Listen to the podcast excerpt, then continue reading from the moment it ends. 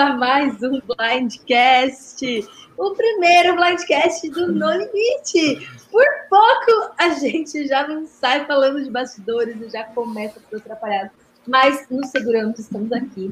Sejam bem-vindos, então. A gente vai começar agora a cobrir o No Limite. A gente está muito contente. Eu tô assim, nossa, não me aguento, porque é Survivor no Brasil, em português. A gente vai poder conversar com as pessoas na rua, como o Jeff Probst fala. tipo, aí eu tô falando com as pessoas na rua sobre Survivor, eu quero falar com as pessoas na rua sobre Survivor. E para vocês, para trazer para vocês tipo, o máximo possível de informações, de conhecimento, a gente está com um time que está muito preparado para falar sobre as temporadas passadas, o que rolou, e muito preparado também em conhecer os jogadores do BBB para a gente é, fazer essa ponte entre Survivor, BBB e chegar no meio do caminho ali, que é o No Limite. Então, vamos apresentar todo mundo, e todo mundo vai falar um pouquinho de como conheceu No Limite, o que, que gostou aí, por que, que se interessou por esse tema. O Juan, vocês já conhecem, que já está aqui com a gente na equipe de Survivor. Amigo, conta aí pro povo, fala um oi e vai se, se apresentando.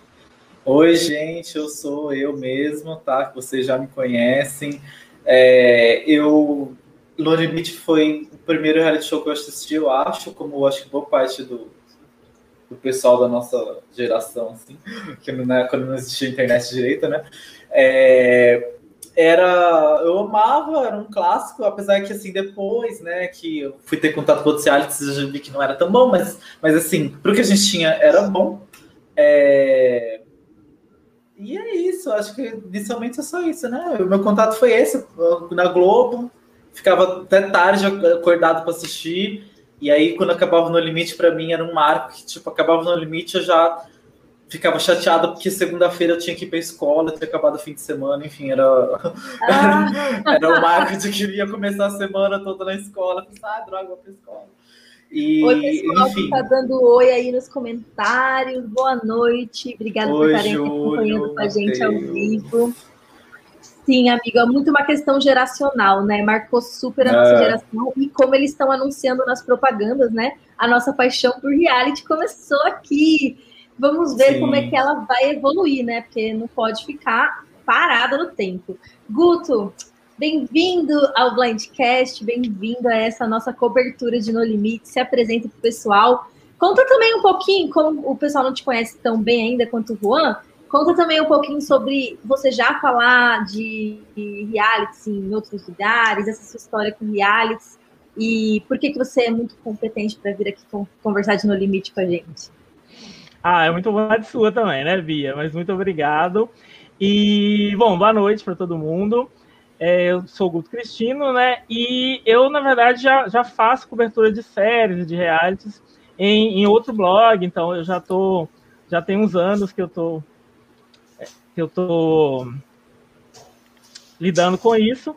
E além disso, eu também sou dessa geração que começou a ver pelo No Limite, e, assim, uma coisa, eu lembro muito bem, tinha, tinha uma revista do Limite que saiu depois que acabou a temporada, eu comprei a revista, eu era muito, muito viciado. Só na primeira temporada que teve, porque a primeira foi um fenômeno absurdo, né? E, então, assim, depois disso, não teve um reality que eu não parava para ver, porque eh, era a, o tipo de show que eu consegui me identificar, gostar e gostar de discutir, de assistir né? E tudo realmente começou nessa época. Eu sou dessa geração também, aí tem que tava, era adolescente quando começou o No Limite e não consegui parar mais depois de ver. Ai, amigo, eu também lembro da emoção que eu senti assistindo o No Limite. Lembro de, tipo, essa questão de assistir com a família, de ser uma coisa que era um evento, né? E, e eu também sempre fui muito viciadinha em todos os reality shows que foram aparecendo. E por último, mas não menos importante, o nosso amigo que trouxe o No Limite também para nossa comunidade online, que a gente vive falando aqui sobre o mundo dos jogos. O mundo dos jogos já tinha muito Survivor, já tinha muita coisa, mas não tinha um No Limite, né? Não tinha o nosso jogo brasileiro, o jogo onde tudo começou. E agora tem, graças ao Guedes, que trouxe pra gente. E ele também comanda o bolão de BBB, que eu acho que vocês já devem conhecer, e agora está comandando o nosso bolão aqui junto com o Guto de No Limite. Várias pessoas se inscreveram, a gente ficou até surpreso com o número de inscrições. Muito obrigada, a gente está muito animado para para essa participação de vocês. E para a carinha de vocês aparecer toda semana lá no nosso Instagram, quem será que vai ganhar as rodadas? Amigo, se apresente para o pessoal aí, fala um pouquinho sobre essas suas atividades extracurriculares. Então, gente, meu nome é Felipe Guedes, sou um apaixonado por reality e começou também, como diz a vinheta, né? Começou aí no No Limite, né? Quando veio a primeira edição, assim, fiquei apaixonado e a, conferi todas as provas, as outras também, a segunda, a terceira, sempre fui muito fã e já comecei até a organizar os jogos naquela, naquela época, assim, né? Saiu os primeiros dois No Limites, já fiz, mas na época que não tinha nem Facebook, então eu sou dessa geração, assim, né? E ah, eu sempre fui apaixonado por organizar jogos, né? Sou muito focado, assim, empenhado. E nossa, eu tô muito feliz com esse retorno do No Limite. Estou é, muito empolgado também. E é isso. Vamos ver o que vai dar. E, por favor, participem do bolão, gente. Está bem legal aí. É... Vocês vão gostar. Ó, o Júlio está perguntando: quem lembra do jogo do No Limite para o PC e tabuleiro? Lendário, joguei muito. Júlio, uhum. a gente tem um amigo que estava jogando no stream, no, na Twitch, estava jogando o jogo de, de, de do para PC na Twitch para o pessoal ver e acompanhar. Então, de fato, ó, tá, tá bombando. A gente tá nostálgico por essas coisas da época do No Limite, né? Mas eu não lembro desse jogo, não, para ser sincero. Ah, eu lembro, eu jogava assim direto. Muito legal o jogo, o joguinho. E tem do Big Brother também. Saiu na mesma época. Uhum. É. Legal. Eu já, eu já joguei o do Survivor, agora o do No Limite eu nunca joguei. E agora vamos fazer o quê? Vamos cumprir o nosso dever cívico de tentar ajudar as pessoas a entenderem o que foi no limite era, sei lá, era passada, primeira era do No Limite, do 1 ao 4. A gente nem sabe se eles vão contar ou se eles vão começar a contar esse do 1, se eles vão jogar aqueles fora. A gente já percebeu, por exemplo, no primeiro que eles fizeram, todo o foco estava né, em as pessoas serem pessoas comuns. Era a principal característica do programa. A gente reassistiu a um agora, para que é a mais marcante, para falar com mais detalhes sobre para vocês. E, e, realmente aquelas pessoas elas vinham de todos os lugares, é, qualquer um podia estar naquele jogo, e o jogo foi marcado por essas narrativas, pessoas muito únicas e interessantes, e uma história muito gostosa de assistir da perspectiva dos personagens. E aí a gente deu um salto para agora, onde a gente está é, com o BBB, que também não é mais com pessoas comuns, é um BBB de camarotes. E a gente pega no limite, um né? limite. Hã? No limite, né? Não, BBB mesmo. E aí o no limite ah. é pessoas que tipo já são. Ah, tá, tá. tá. É, é, para além disso, sabe, elas ainda são tipo e, é, pessoas que já vêm de outro reality, então elas já têm a experiência até do reality em si, né? Boa noite. e... Até desconcentrou. É verdade. e aí é isso, gente. Ah, lembrei do que eu tava falando. As pessoas já são conhecidas e tal, então a gente não sabe exatamente se vai ser uma continuidade ou se eles vão reinventar o show. E aí também o Guto, que, é, que, que estudou um pouco mais a fundo, vai poder explicar pra gente que as três primeiras temporadas foram mais de um jeito e a quarta já mudou um pouco. Será que agora vem uma coisa mais parecida com as três primeiras, mais com a quarta? O que a gente pode esperar? Então vamos lá. Pessoal, o que vocês acharam, no geral, da primeira temporada? Quem já tem comentários borbulhando aí? Eu?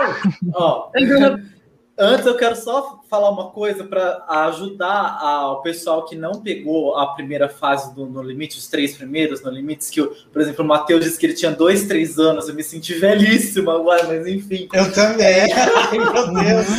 É, para quem, pra quem não, não pegou essa época, vocês terem uma noção, é, os três primeiros No Limites foram feitos meio que na na, na encolha, assim, a Globo viu, porque o No Limite, para quem não conhece, o No Limite ele foi baseado num programa muito famoso nos Estados Unidos, que é o Survivor, que inclusive o nosso Blindcast, inicialmente, é, o principal dele é cobrir Survivor, tá? E, então, é, o No Limite ele foi uma cópia do Survivor, trazida para o Brasil de forma ilegal, tá? É verdade. Então, é, o pessoal viu lá o Survivor aqui e trouxe aqui para o Brasil, mas copiado, tá? Sem comprar os direitos. Então, eles tentaram é, tirar algumas coisas, né? Então, não, não, não foi uma coisa tão fiel. Teve muitas coisas que eram muito diferentes do Survivor. Mas o formato, o esqueletinho, era baseado no Survivor. Eles fizeram essas três temporadas assim, um pouco diferentes. Mas aí, o, a Endemol, que é a dona do, do, do formato, deu um processinho na Globo e a Globo depois foi lá e comprou o formato. Por isso que o No Limite 4 ele já é mais próximo do Survivor. Então tem, tem essa diferença. Quem não pegou os três primeiros, entenda que os três primeiros eram um pouco diferentes por isso. Eles não, eles não tinham comprado o formato, tá? Ele foi uma, uma cópia. Tá? Uma das principais uma das principais mudanças que eles fizeram até para não, não ter essa cópia é a, a definição do vencedor ser por provas, que é diferente uhum. do Survivor, né? Inclusive. É, e aí, já na quarta edição, como tu Boa bem colocou, né? Eles compraram os direitos, aí eles fizeram, igual Survivor, a definição do vencedor, né? Do júri poder votar e tal. É isso. isso. Aí, assim. Ah, tá, isso. Aí, só para assim falar sobre o que eu acho relevante da, da, da, da, primeira temporada, que foi a que eu reassisti, que eu tenho mais noção. Primeiro, era muito nítido como a produção não tinha experiência em fazer reality show, é, porque eles cometiam assim, algumas falhas graves, até, por exemplo, de não não é, registrar tudo o que acontecia e não registrar em momentos importantes, por exemplo, o pós-CT, a interação dos participantes pós-portal, é, né, que é, no Survival chama Conselho Tribal, no No Limite chama Portal. A interação dos participantes no pós-portal não era filmada. Tanto que tem um momento que acontece uma, uma, uma tem um acontecimento muito importante para a dinâmica dos participantes, que é uma briga que acontece depois de um portal, e não tem filmado. E a gente fica sabendo da briga através do depoimento dos participantes, eles contando, ah, eu cheguei para fulano e falei tal, tal coisa. E a fulana chega e falou tal coisa. Então, assim, é só narrado para a gente pelos participantes, mas a gente não vê. Então, assim, você pensa que é uma falha grave, porque é um momento, o pós-portal é um momento importante para ser filmado. Não foi assim, ah, era um momento aleatório que de repente eles brigaram a gente não filmou. Né? Então, assim, você vê que a produção não tinha experiência, eles não sabiam que momentos eram importantes eles estarem filmando ou não. Então, só nisso é. você vê. É, você vê as provas da primeira temporada, muitas provas escolhidas, assim, que você via que eram provas que não era interessante de ter no reality show, tipo, ai, enxugar gelo. Tipo, aquilo para o telespectador ver não tinha nada. Tanto que a prova dura três minutos, assim, que eles já cortam para a hora que acaba. Porque não, não tinha uma dinâmica interessante de se assistir. Então, assim, eles não sabiam escolher direito as provas, né? É só na hora de só na hora de editar eles viram que aquela prova não era interessante para se pôr na televisão. Enfim, era muito muito isso assim. E é, uma coisa que eu preciso eu preciso exaltar nessa temporada é, que nessa temporada a gente teve o primeiro barraqueiro do programa, primeira barraqueira, que é a Andréia, uma, um ícone, uma lenda que eu tinha esquecido bah. dela, e que ela foi uma lenda. Assim, hoje em dia ela seria canceladíssima, porque ela disse coisas assim, um pouco preconceituosas, mas naquela época a gente tem que lembrar, aquilo lá é muito tempo atrás, aquelas falas dela eram falas que todo mundo falava, enfim. É, Mas ela foi meio cancelada também, né?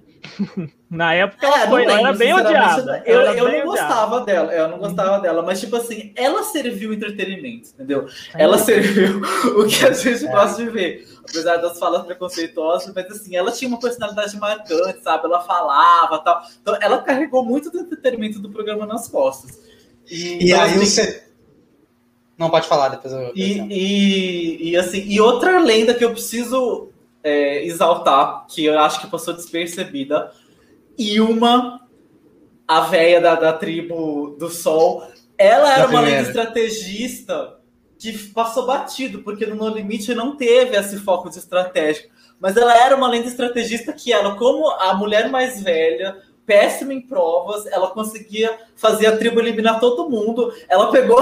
Marcos. A, é, ela pegou. Sim, o Marcos era o melhor participantes da tribo em relação à prova. A, a, a prova. Tribo Sol, ele foi, é, a tribo Sol estava sendo barbarizada nas, nas provas.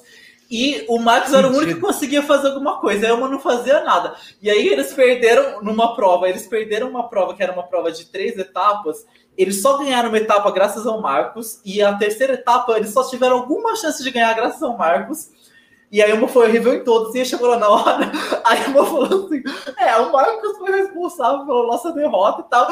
E, e, ela foi, e ela foi. E os outros meninos foram lá e acabaram eliminando o melhor da, da tribo ele foi eliminado e a Yuma foi passando ilesa em todos e ela só não foi, só não chegou na, na fusão porque, sei lá, porque agora eu nem lembro, mas porque a Pipa mudou, não, porque o, o, o Thiago mudou o voto de última hora. Porque ela já tinha combinado com o Thiago de votar na Pipa, só que aí de última hora o Thiago mudou o voto, porque ele, o Thiago e a não estavam votando por estratégia, então ele acabou por última hora votando lá por um motivo aleatório. E outra coisa a... que eu acho legal frisar no, na primeira temporada é que a produção não soube balancear as tribos à medida que a tribo perdia concorrente. Então, assim, a tribo do Sol perdeu muito, a primeira prova. Bem. A tribo do Sol perdeu a primeira balanceado. prova. Isso basicamente condenou a tribo do Sol a perder todas, porque eles iam fazer uma prova sem sentar a gente. Então, a prova, aquela prova de. Tinha uma prova que eles tinham que cavar peças e depois montar. Então, uma, uma tribo tinha seis pessoas cavando, a outra tinha três. Era óbvio que, a, que ela ia achar as peças primeiro. Então, assim, muito, tipo assim, eles não. Então, assim, foi claro, assim, a falta de planejamento, a falta de experiência. É. Então, foi uma coisa marcante da, da primeira temporada. No caso, eu queria também uh, frisar essa, esses detalhes da Andréia, que a Andréia ela ia sair naquele CT, no primeiro CT da Lua, quem ia sair é a Andréia, e ela conseguiu reverter para o Chico sair. Ela conseguiu, uhum. lenda ali que ela conseguiu convencer eles, achei fantástico isso, também queria frisar.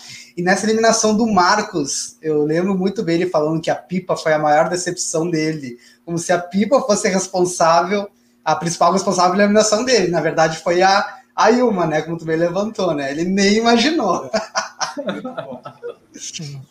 Mas é, uma coisa interessante ainda dessa tribo é que eles acabaram tendo uma narrativa de underdog muito interessante, assim, muito, muito boa para TV, porque eles começaram a perder tudo e no final a, a, a Ilma, o Thiago e a Pipa eles acabaram se tornando um núcleo ali muito bem conectado, muito unido de certa forma. Tanto que quando eles ficaram sozinhos, eu até defendo um pouco a eliminação do Marcos, porque quando eles ficaram sozinhos, foi justamente a prova que eles ganharam. Né? E que foi a prova da, da comida, né? Que não era uma prova física, mas ainda assim é uma prova que, que exigia alguma coisa, tanto que a Lua não deu conta.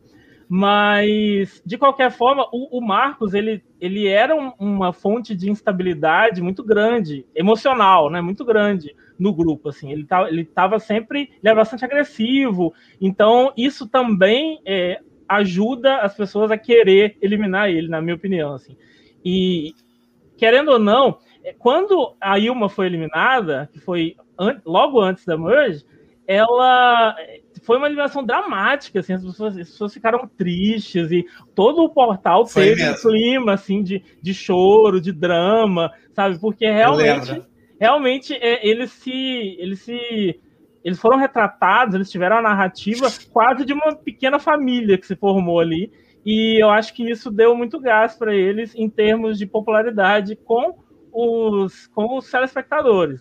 E a Lua, que estava ganhando tudo, era um pouco menos evidenciada na narrativa. E isso eu acho bem interessante, principalmente numa temporada que focava muito carisma e muito como quem as pessoas eram ali e não tanto estratégia. Então eu e acho que questão, acaba... essa questão da família, né, foi uma questão uma narrativa bastante importante durante a primeira temporada, porque no geral as pessoas falavam é, a gente teve que aprender a sobreviver em grupo, a gente teve que aprender a se doar a pessoa teve gente que saiu do programa falando: eu acho que o que eu levo daqui é que eu me tornei menos egoísta, que é tipo basicamente o oposto do que você espera ver é, no jogo de Survivor, que seria o que originou. Então, é, entre o que a gente espera ver de jogo e o que teve na primeira temporada, é um choque muito, muito, muito distante, assim. E, mas muito interessante, muito bom de ver. É muito bonito. As pessoas vão sendo eliminadas, eu, eu assisti agora e eu, fui, eu ia gostando de todo mundo. é muito interessante, tipo, a forma como eles abordaram aquilo com muita naturalidade, como eles pareciam muito sinceros, como eles pareciam completamente entregues à experiência, e eles relatando o que eles tinham passado, e, e realmente, algumas horas deixa a desejar bastante a parte visual, a, a, questão da câmera, de como eles filmaram, como eles captaram as, as imagens. Mas, por outro lado, eu achei que os personagens foram muito bem escolhidos e eles conseguiram passar pra gente o carisma daqueles personagens, mesmo escolhendo estratégias ruins de como cobrir as conversas das pessoas. Então, por isso que eu acho que fez tanto, tanto sucesso, marcou tanto é, a geração. Aí já a segunda temporada, que tem um pedacinho no YouTube, eu não consegui achar inteira, é, eles fizeram, eu já, já percebi que eles fizeram uma opção de mudar os cenários radicalmente para que aquela imagem fixa que tinha ficado na cabeça da areia, daquele cansaço, daquele calor, mudasse para outra coisa para que tipo o público ainda tivesse interesse, que alguma coisa nova tivesse ali, né? Mas uhum. aparentemente não deu muito certo. É, o que faltou nas outras temporadas foi justamente esse elenco carismático, já que era nisso que eles estavam apostando. E uhum. não, nenhuma outra temporada conseguiu repetir o nível do elenco da primeira. Da primeira. Essa, essa, foi, na minha visão, o maior, a maior derrocada do No Limite, porque o principal trunfo que eles tinham tido, eles não conseguiram repetir depois. E essa coisa da. Acho que era da Chapada dos Guimarães, alguma coisa assim, a locação da segunda. E teve coisa muito louca na segunda, que era tipo, eles tinham que escalar um, uma. uma um, um, sei lá o que, que era, um monte gigante, assim, chegar lá no topo, e aí uma pessoa desmaiou no meio. Foi uma coisa muito louca, muito sem é. noção, assim, de, de, de, de eles estavam querendo cobrar e forçar essa coisa de, de limite, de resistência, etc. E foram até numa estrutura de prova que nem era de eliminação, é, para chegar num extremo que a gente não, não fez sentido para a temporada. Assim. E foi, inclusive, uma pessoa foi eliminada, desclassificada nesse mesmo episódio. O Júlio comentou que o olho de cabra só bombou por causa da Andrea, e de fato toda a cena dela que ela fez para depois comer um monte de olho de cabra, gente, pelo amor de Deus. Ela era icônica. É, porque, foi, foi, porque foi na boca dela que estourou e saiu aquele azul, né? Que ficou é, na cabeça de todo é, mundo. Foi nela. Nossa, impagável. impagável. e, e, o Vinícius Rocha, oi Vinícius, obrigada por estar acompanhando aqui com a gente. Ele falou que ele ama a segunda temporada, que para ele é a melhor temporada do No Limite. Agora eu tô assim curiosa. Alguém aí tem alguma ideia do que, que ele gostou tanto pra gente ressaltar sobre a segunda temporada? Eu tenho uma ideia do porquê que. Porque a segunda temporada, na minha opinião, ela tem o melhor vencedor no estilo de jogo, no sentido de jogo, porque venceu uma pessoa extremamente estratégica, uma pessoa Sim. extremamente assim calculista que quem gosta de Survivor não tem como não respeitar. Na época eu achava, eu detestava assim ele, porque eu não eu não tinha essa, essa visão, sabe? Eu, tipo, ele era muito ai, Mesma coisa armando contra as pessoas, que, que, que pessoa chata. Mas quando o tempo foi passando, eu percebi que ele era o melhor jogador mesmo. E o que ele fez para ganhar, para mim foi muito impressionante. O melhor move de No Limite é o move final dele, em que ele basicamente manipula um júri que existia, que escolheu o segundo finalista, a escolher a pior pessoa em provas para ele. Cristina. Isso, para ele ganhar dela na final. Assim. É muito impressionante a maneira como ele consegue manipular tanto a eliminação do F4 como o júri para que a pessoa que ele queria fosse competir com ele no final. Assim. Eu fiquei Nossa, agora eu tô muito curiosa. Eu queria assistir. Alguém libera pra gente em algum lugar essa temporada. Não tem ninguém que tem os DVDs? mas, a pro, mas a provinha da final do 2, o que, que tu achou? O que, que vocês acharam? Eu achei a, a mais fraquinha, assim, das temporadas. Né? Uhum. Tu tem que mentalizar uma segundagem para. Né? Foi, foi essa a prova, né? um minuto gostei, e 23. Um minuto e 23 a prova do F3, trauma, do F6, traumatizou todo mundo. Será que é essa prova que o Juan comentou, que teve gente desmaiando? Deve, deve ser. Acho que, essa? A que, eu, ah. acho que a que eu falei foi antes do F6. Não lembro qual foi a do F6. Ó, Eu a gostei prova... da prova da final, porque a, foi diferente da do 1. Que a do 1 foi tipo. Eu achei meio mal menos. Assim. Porque do 1, tipo assim, na, na hora que a Pipa já ficou muito para trás, a gente já meio que já viu que ela ia perder. Mas sabe e nessa, que a estrutura foi... da prova era muito boa. A prova era é, boa. Sim, sim, sim. Só que, só que como é, acabou tendo o problema da pipa lá, acabou, né? Enfim. Não, é, agora o do 2, o que eu gostei. Não, sim, sim. Mas o 2, a adaptação que eu gostei da prova da final é que, tipo, eles fizeram uma prova física, mas que a prova física terminava com um suspense que poderia, mesmo a pessoa que chegou depois, ganhar. Então, acho que essa adaptação foi legal. E eu gostei da, da prova da final por isso. Porque uhum. a gente. E aí eu acho que. Eu não sei se estou confundindo com o 2 ou com o 3, ou se foi assim nos dois, mas a gente só ficou sabendo quem venceu, tipo, depois, né? Não foi assim na hora da prova, igual foi. Os no... dois foram assim, tanto o 2 como o 3. e o 3. Ah, tá, os dois foi assim, né? Assim, que aí eles revelaram lá quem acertou a contagem isso, lá, né? Isso. Porque não teve muito legal. spoiler. Não tinha internet, mas já tinha spoiler. Todo mundo sabia quem ia ganhar. A gente fala, ah, as pessoas falavam da escola, quem ia. Você não sabia saiu em jornal, saiu em tudo quanto é lugar, os spoilers, sabe? E aí eu, só... eu, levei na escola esses spoilers. Eu preciso só frisar uma coisa do, do, do final do um rapidinho, que quando saiu, teve a semifinal nas duplas, né? A Elane com a Pipa contra a André e a Juliana, né? E aí quando saiu a, a final que as duas ganharam, a Pipa já começou a falar assim, ai, porque eu vou comprar meu apartamento, ela já dava a vitória certa, tipo, subestimando total a Elane. Eu achei fantástico isso, porque a gente chegou no final, não foi ela, foi a Elane que ganhou, gente. Gente, a Pipa, a gente não comentou tanto dela, né? A gente não porque... comentou tanto dela, ela é muito adorável.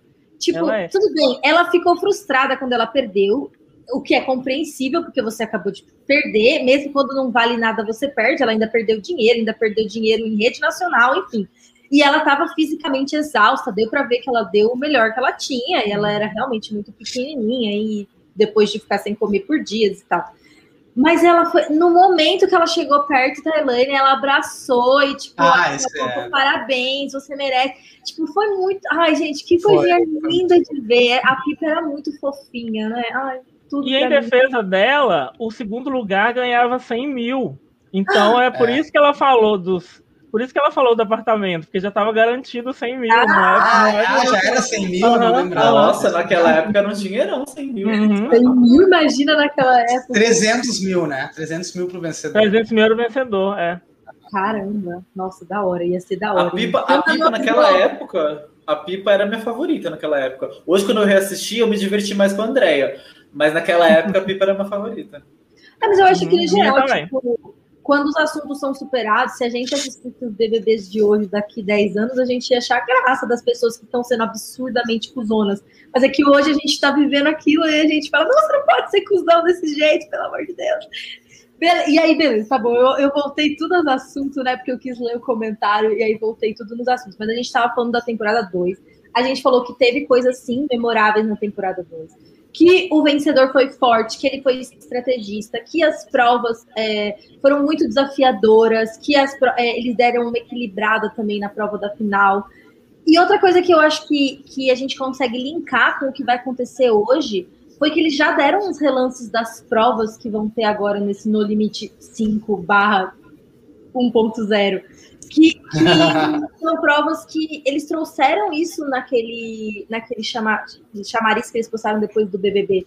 Vão ter elementos de estratégia nas provas. Eu achei isso super interessante, super legal. E já deu para ver pelos relances das provas que vão ter umas provas parecidas com Survivor. Vai ter aquela prova de montar puzzle é, de pé, que, que é super difícil, que você tem que ficar tirando e pondo as peças. São provas de trabalho em equipe que, que por si só já, giram, já geram atrito, então acho que isso vai ser muito legal. É, o que vocês acharam desse, desses negócios dos teasers? Vocês viram as provas? Vocês ficaram animados para ver as provas? Muito. Nossa, amei os teasers. É, eles, eles fizeram uma, uma, cobertura especial, né, depois da final do BBB. E, assim, empolgou demais. Eu acho que vamos ter uma edição muito, muito bacana aí.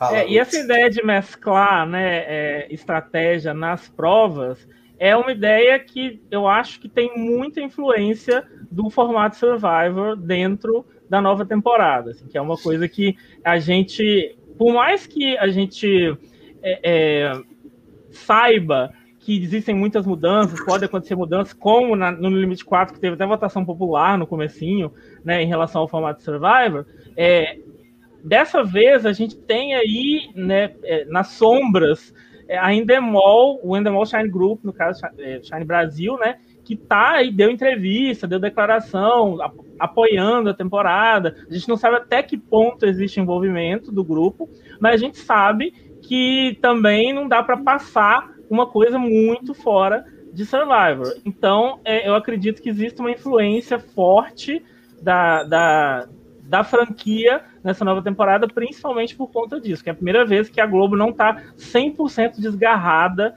de quem realmente é, é, a dona da franquia do mundo. Verdade.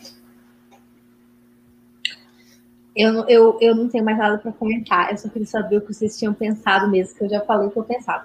E a temporada 3, gente? Essa temporada eu vi outro dia na tribo falou que alguém postou que, que agora ela está disponível, acho que no Multishow não sei onde, mas eu ouvi dizer que a temporada 3 está disponível por aí. Não tive tempo de assistir? Não tive, mas eu espero que alguém tenha tido para a gente poder resumir aqui para vocês o que aconteceu na temporada 3.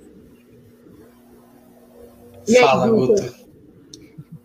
Bom, é, a temporada 3, ela já foi uma temporada eu acho que o grande, o grande, o que mais marcou na temporada 3, se você olhar para trás, é que Olha, ela teve. falando que tem no YouTube. Depois a gente tem. Assiste. Eu não achei, gente. É, eu, eu, vi uma versão compilada, assim, é, resumida da temporada, acho que tem seis horas, mas me falaram que tem completa também. Eu não vi a completa. Mas o, o que marcou muito a terceira temporada é que ela tinha é, uma twist que só na temporada 38 que foi aparecer em Survivor, que é a ideia é de alguém. É, a ideia de alguém voltar, um eliminado voltar direto no final do jogo. Né? E então, é, isso foi, foi o grande, o grande diferencial da temporada. E hum, é, teve muito. O elenco era bom, era melhor do que o da segunda. Teve uma vilã ali falando coisas terríveis também, que foi super cancelada. Muito preconceituosas, muito uhum. cancelada. Uhum. Eu lembro bem. é, a famosa Cláudia Lúcia. Até a Xuxa falou mal dela, eu lembro direitinho disso. E, e, e, a gente teve uma final muito legal com realmente o F4 foram os melhores jogadores mesmo da, da temporada. Todo mundo torcia, chegaram lá. Só que aí chegou no final e justamente o repescado é, acabou se dando bem e tipo, ganhando em cima de todo mundo que todo mundo torcia. Né? Então... Eu torcia muito pra Erika, era minha torcida. Eu fiquei tão revoltado quando eu vi o capitão ganhando. Uhum. Eu tava torcendo muito pela Erika. E eu torcia pela Tati e também gostava da Erika. É. E aquele elemento do merecimento, né? Porque, tipo, tava muito atrelado à sua superação, a você estar tá naquele ambiente eles tinham passado por todos aqueles dias com a privação do sono, com a privação da comida, e a pessoa volta e ganha. Eu não sei como é que é a ponderosa aqui, para onde que eles vão quando eles são eliminados no portal. E onde eles ficaram até eles voltarem, né? A gente é, eles, ficaram, eles ficaram em um outro acampamento, né?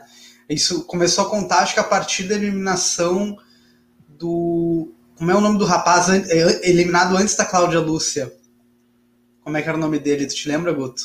Não, não vou lembrar agora. Tá, era um, dos, era um dos personagens em destaque, né? Uhum. E aí eles ficavam em outro acampamento. Mas, assim, uma outra coisa também que eu queria ressaltar dessa terceira temporada é que nós tivemos duas desistências num, numa mesma etapa. Eu lembro que teve dois participantes que desistiram, não aguentaram, chegaram no limite deles e desistiram, assim, praticamente quase na reta final. Assim, foi bem, bem surpreendente isso aí também, né? Vocês lembram quem chega na final e é eliminado com a Adriana no F4? O Vinícius está perguntando.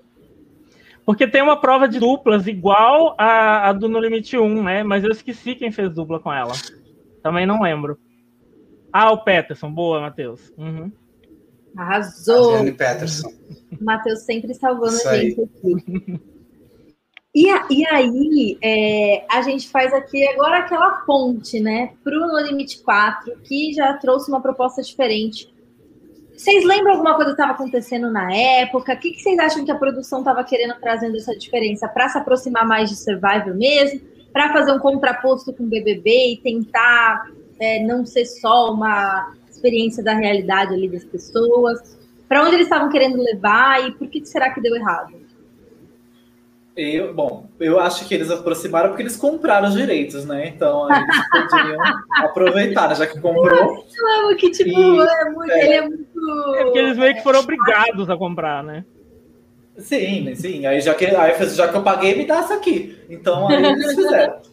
Agora, o que eu acho que foi o erro é que eles estavam muito com a cabeça no Big Brother e quiseram meio que levar um Big Brother na selva. No assim, limite. Porque é. foi ridículo. Eles montaram um cast cheio de gente gostosa para aparecer na TV. Não foi um cast pensado assim direito. É, eles, eles davam tanto e tanto que era isso para aparecer as meninas de biquíni que eles davam gilete para elas se depilarem para não ficar com o sovaco peludo no, é, assim só para quem para quem não assiste se tiver pessoas aqui que não assistem Survivor para vocês saberem no Survivor original os participantes não ganham produtos de beleza. É muito raro ganhar produtos de beleza assim numa prova, uma vez na temporada eles ganham lá. É muito difícil. Então as mulheres ficam com o cabelo horroroso, elas ficam com o pelo debaixo do sovaco, elas ficam, sabe? Todo mundo fica zoado, os caras com a barba tudo mal feita, fica todo mundo feio, né? E, e no, no limite eu percebi que eles não queriam que os participantes ficassem feios. Então eles davam shampoo, sabonete, então as meninas estavam sempre com o cabelo bonito, sempre com tudo depiladinho. Eu achei ridículo isso. Aí eles foram colocaram voto popular, porque naquela época a Globo tava assim, ela achava que reality show era só com voto popular. Todos eram shows eram voto popular. E então, é foda-se, sabe? Então, botou voto popular e ficou uma porcaria o programa. Tanto que eu comecei a assistir, e como eu gosto muito de Survivor, na, quando veio o 4, eu já assistia Survivor. Então, eu comecei a me sentir assim, meio que ofendido, assim, tipo, que, que eles estavam pegando um formato incrível e cagando com o formato todo, sabe? Então, eu simplesmente não consegui mais assistir. Aí eu parei de ver. Aí, tanto que foi uma porcaria que aí depois, no meio do, no meio do programa, eles mudaram, tentaram consertar, né? Mas aí eu já, já não tinha mais assistido. Então, assim, o que eu lembro do No Limite 4 é isso, que foi, que foi uma ofensa ao Survivor, assim, tudo que eles fizeram, sabe? E é por, eu acho que deu errado por isso, porque eles não respeitaram o formato, sabe? Eles pegaram, misturaram com o BBB, quiseram. Enfim, foi um desrespeito com o formato. Uma curiosidade sobre o voto popular. Não sei se foi de propósito ou foi coincidência, mas em todos os casos saiu quem a tribo votou mesmo. É, não teve nenhum Olha. caso que o líder indicou a pessoa e a pessoa saiu pelo voto popular. O público votou sempre no mais votado pelo grupo. Isso é uma coisa que eu vi pesquisando gente, depois, eu não lembrava. Uma democracia dessa era o que a gente gostaria de estar tá vendo aí nos é, né? instâncias do nosso país, pelo amor de Deus. Essa, é, a 4, então, foi marcada por ter mais umas twists, ter mais elementos de jogo, além dessa questão da interferência do público, né? E você ganharam um show da Cláudia Leite, gente, numa recompensa. Ah, um show da Cláudia Leite? Cláudia Leite, aham. Foi a edição com mais participantes também, né? Foram 20, né, gente? Foram 20 participantes. É, eu não lembro da quantidade também. Foi, uhum. foi bastante gente. É, eu lembro que ela é uma galera. Ó, sabe pra me defender do que o Matheus falou? No Survival também tem muito gostoso. Tem, só que ao longo do programa eles não ficam tão gostosos assim. Eles ficam tudo zoado. Eles ficam tudo. né? Eles. Continu... Não, mas, continuam, mas eles ficam. Dele é tipo que, o que o Danilo fala: que não tem gente feia que joga Survivor eles só selecionam pessoas que tipo estão de certa forma dentro do padrão com alguma certa elasticidade, mas não muita. E, tipo, No Limite não quis saber, só pegou gente padrão, padrão, padrão. Então, Sim. a gente vai muito para longe do que foi feito na primeira temporada, radicalmente. A gente teve a Elane ganhando, quebrando todas as barreiras, uma coisa emocionante, falando sobre superação, é, sendo um ícone ali naquele momento de, de, tipo, mostrar que as pessoas eram capazes de fazer tudo com qualquer tipo de corpo. Aí chega na temporada atual, a gente regrediu, né, como sociedade, porque basicamente só quem vai competir são 16 pessoas que são extremamente padrão e que já tiveram a chance dela de brilhar na TV. Pelo amor de Deus, gente, é a nossa vez aqui. a gente quer ver gente. Eu, Tem alguns fora de padrão, né? Gente no, no programa. É, mas a estratégia é interessante para pelo menos alavancar o formato. Se eles conseguirem ia... alavancar e mudar isso, eu acho que pode ser legal. Eu, eu ia falar isso agora. Eu acredito que eles quiseram trazer de volta no limite com pessoas que a gente já conhece, como estratégia de marketing. Também concordo com o Guto. E se o programa for um sucesso, eu acredito que vai ser e que a, as próximas edições vão ser com anônimos. Pelo menos é o que eu espero e o que eu acredito que, que vai acontecer. Beleza, mas antes da gente passar, então, a falar sobre essa temporada mais profundamente, sobre os personagens da temporada, sobre por que, que eles vão causar e como, vamos falar mais um pouquinho da 4. É, o Juan já falou os comentários deles, vocês têm mais alguns comentários, meninos?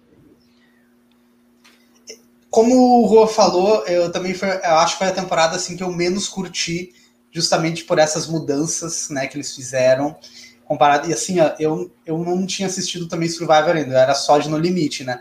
Quando eu vi essa, essas mudanças comparadas às três primeiras edições, eu já torci o nariz. Então não foi uma temporada que eu acompanhei bem. Eu lembro de momentos icônicos como a, é a Cindy, né? A Cindy ela achou um, um ídolo de imunidade, ela ia ser naquele portal, ela achou aquele ídolo, ela surpreendeu todo mundo, que todo mundo ia votar nela. E aí, tipo, Foi uma coisa meio pegou... bem, né? Assim, sentou é. ali, opa, um ídolo, mas tudo bem. Sim. Aliás, gente, uma pergunta, a gente deixou aberta as caixinha, a caixinha de perguntas lá no Instagram. E semana que vem, nas outras lives também vai estar aberto. Então, se vocês quiserem ir para lá, deixando as perguntas. Se vocês quiserem, a gente pode até abrir a caixinha logo depois do episódio para vocês deixarem as perguntas, a gente já incluindo elas nas pautas. É, e o Rick Alexa, eu não sei se ele está assistindo a live aqui, mas se ele vier depois, dá um oi. Ele perguntou se vocês acham que vai ter ídolos de imunidade nessa temporada atual que a gente vai assistir agora. Com certeza. Acho que com certeza eles vão, vão colocar. Porque na 4 já teve, né? Então teve. é um indicativo aí de que eles vão manter. Se na 4 foi toda zoada, teve, eles devem manter. É... Mais incrementado coisa... dessa vez. Outra coisa da. Só uma coisa da 4 que vale a pena falar é que assim, o, o júri, que finalmente colocaram o júri para decidir o vencedor, mas eles fizeram de um jeito ridículo, que o pessoal pegava o microfone, esculachava os finalistas todos, votava para todo mundo ouvir, aí, aí, eles podiam ficar contando voto lá para decidir os votos deles. Foi uma Nada bagunça, uma coisa ao vivo, assim. Tentaram fazer a final ao vivo, ser emocionante, e ficou muito ruim. Ficou muito horrível, ruim. horrível. Uhum. Ah, oi, Ricardo! Obrigada por estar assistindo. Ah, legal, gostei, fiquei feliz. É... Então a gente tem já na 4 aí alguns elementos ídolo, é... É... votação, votação final de júri, já tem, então, algumas coisas que vão acrescentando. A gente já viu na promo uns elementos de prova, de provas de Survivor. A gente já ouviu eles falarem a palavra estratégia. E vamos, então, é, facilitar a vida de quem não é fã de BBB, de quem não sabe muito sobre esses personagens, assim como eu e o Juan, que somos mais ligados em Survivor do que em BBB. E aí a gente criou algumas categorias de personagens que a gente vê se repetir nesse tipo de jogo, nesses realities de competição. E a gente vai ler uma pequena introdução sobre os participantes e colocar cada um em uma categoria para a gente poder fazer previsões de como que vai ser os jogos deles, baseado não só no, na participação deles do BBB, mas no perfil deles de jogador e como a gente sabe que esses perfis com, costumam se sair nos jogos de Survival. Então eu vou primeiro ler aqui a, a, os perfis para vocês e depois a gente começa a ler, é, falar sobre cada um dos personagens. Então, a gente tem o vilão, que é aquele participante que de duas uma, ou tem um traço de personalidade ácido e tem problemas de relacionamento com os participantes, nem que seja tipo pelas costas, às vezes ele se dá bem com todo mundo, né? Mas está sempre falando mal para as câmeras e tudo mais. Ou ele é muito individualista e está disposto a fazer qualquer coisa para vencer. Aí, como ícone que a gente colocou para simbolizar esse personagem, a gente colocou a Carol com K. Mas depois vai estar tudo bonitinho lá no nosso Instagram, quando, se vocês esquecerem, a gente volta e relembra assim. Aí tem o gado, que é aquela pessoa que a gente chama no mundo aqui do Brasil, do BBB, de planta, mais ou menos. Mas a gente tentou adaptar, porque em Survivor a gente chama de goat, que seria cabra, aí abrasileirando um pouco, a gente pôs para gado. Que é aquela pessoa que tende a ser leal e seguir cegamente a liderança da aliança, né? Tipo, tudo que o líder fala, ela faz. E ela não se apresenta como ameaça, então ela costuma ser arrastada para o final, que é o quê? A Thaís, né? Aquela pessoa que entra nos pódios das pessoas por não ser uma ameaça de jogo. A gente também tem o estrategista, que é aquela pessoa que pensa algumas rodadas à frente, que vê todas as decisões como importantes para alcançar o objetivo dele no final, que foca mais nas dinâmicas do jogo. E a gente colocou como símbolo o Pyong. Tem também aquela pessoa que é a popular, mas aqui tem uma diferença do BBB importante, porque é a pessoa popular, é a pessoa dentro do jogo popular. Então, é aquela pessoa que naturalmente é gostável, que ela é agradável, ela consegue conviver com todo mundo. Só que ela não é neutra nem omissa e tem carisma que ela usa como escudo junto com as boas conexões dela para as coisas quando dão errado para ela. E a gente escolheu a Vitube, lógico, que teria brilhado se tivesse no programa correto. Nossa! E, é, não, imagina ela. Teria sido. Ia arrasar. Mas agora nunca mais também. Todo mundo já conhece a fama, né? Já era, não acho não, amigo. Acho que as pessoas caem de novo. As pessoas sempre subestimam. Sério? Quantas vezes as pessoas boas em Survivor voltam e vão bem de novo? Tipo, Verdade. eu acho que as pessoas caem mais uma vez.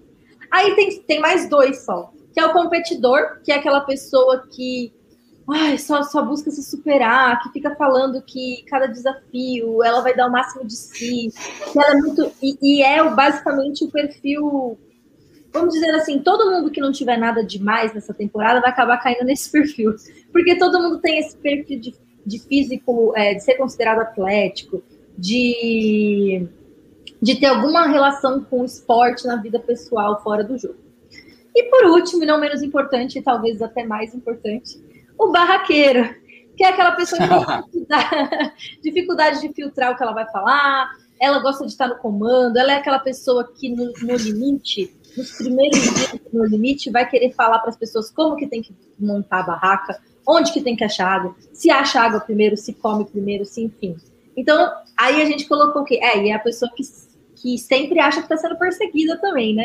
E aí a gente colocou como é, exemplo o Prior, que que é aquele surto, todo mundo tá atrás dele. Nananana. E agora a gente vai dar, analisar os 16 participantes e colocar eles nessas categorias. E vamos se revezar para ler os textinhos, para não ficar só eu falando, senão acho que vai ficar meio entediante a minha voz repetindo os textinhos. Gusto, lê aí o primeiro da Paula para a gente falar dela. Tá bom.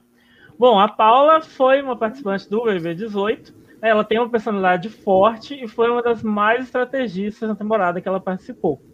É, em uma análise no quesito físico, ela se deu bem em várias provas né, e venceu uma prova de resistência. Por ser ex-jogadora de vôlei, ela pode se dar muito bem no limite, é, e ainda mais somando o seu perfil estratégico, seu carisma, e ela tem tudo para ser uma das finalistas do programa. Essa foi a, a conclusão que geral, que muita gente que eu vi, que eu conversei, também tá botando essa fé, né? Sim, inclusive eu estava ouvindo o podcast dos nossos amigos do Extra, eles também comentaram, apostaram na Paula como uma das vencedoras. É, e eu assisti o BBB 18, fiquei muito feliz. Eu dei, eu dei, muita sorte que eu assisti o BBB 18 esse ano e acabou de calhar que tem seis pessoas, então eu conheço o dobro de personagens do que eu conheceria se, se não fosse isso. E eu gostei muito do jogo da Paula. Muito, muito, muito, muito do jogo. Ela conseguiu. Ela era amiga de todo mundo, de alguma forma. Ela não se dava mal com as pessoas.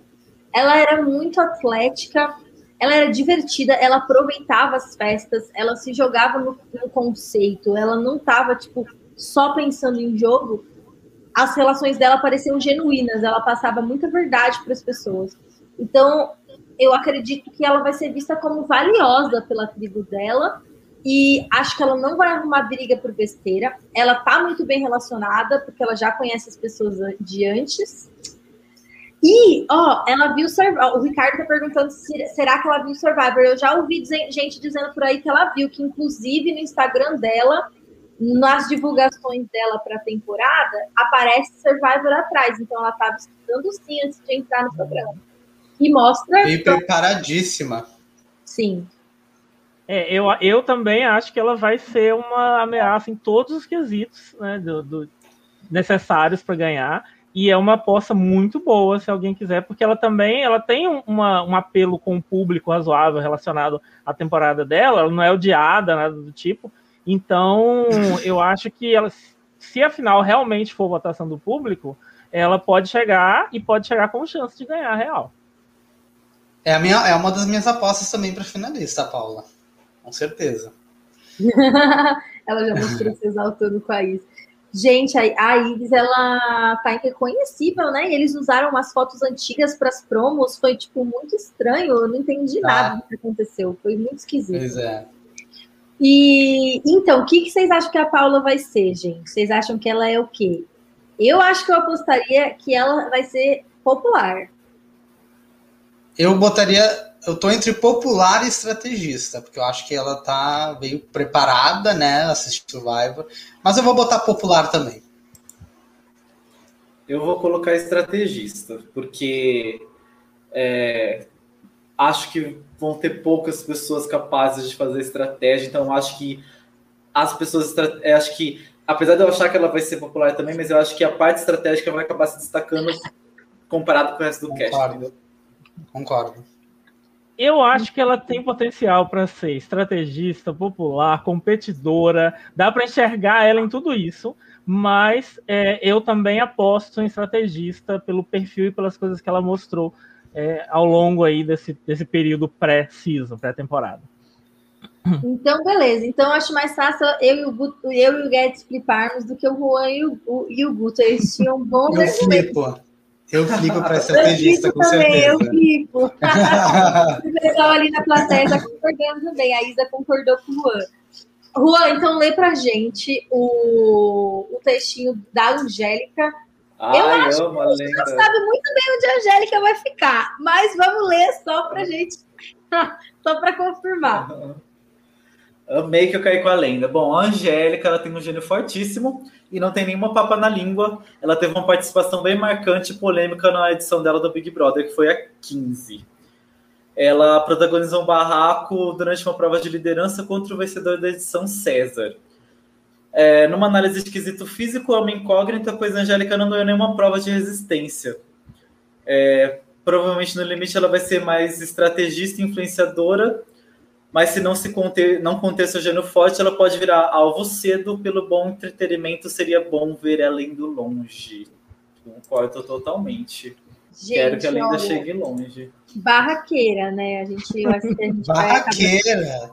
Vai barraqueira.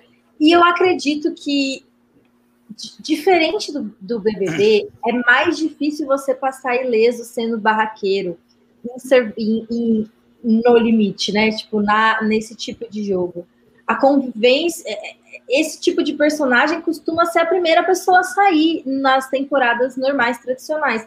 Claro que aqui tem muitos elementos a mais do que se a gente estivesse vendo um cast de desconhecidos para uma temporada que a gente conhece 100% como que vai ser é, o passo a passo do jogo. Então aqui a gente está no escuro porque a gente não sabe como vai ser o passo a passo do jogo. Eles não contaram para gente. Até tem uma fala do Kaysar no teaser dizendo que ele não sabe a regra ainda do jogo que eles vão jogar.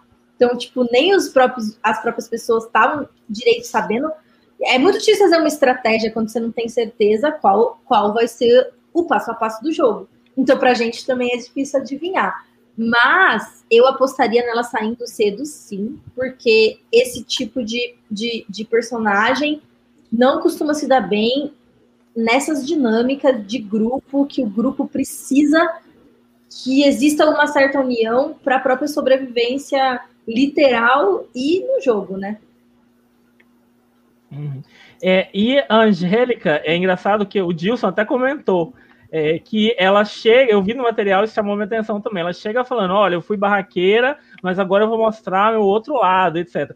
Esse tipo de participante, no episódio 2 já tá fazendo barraco com todo mundo. Assim, no 1 um, dura um pouco, e aí no 2 já, já volta tudo.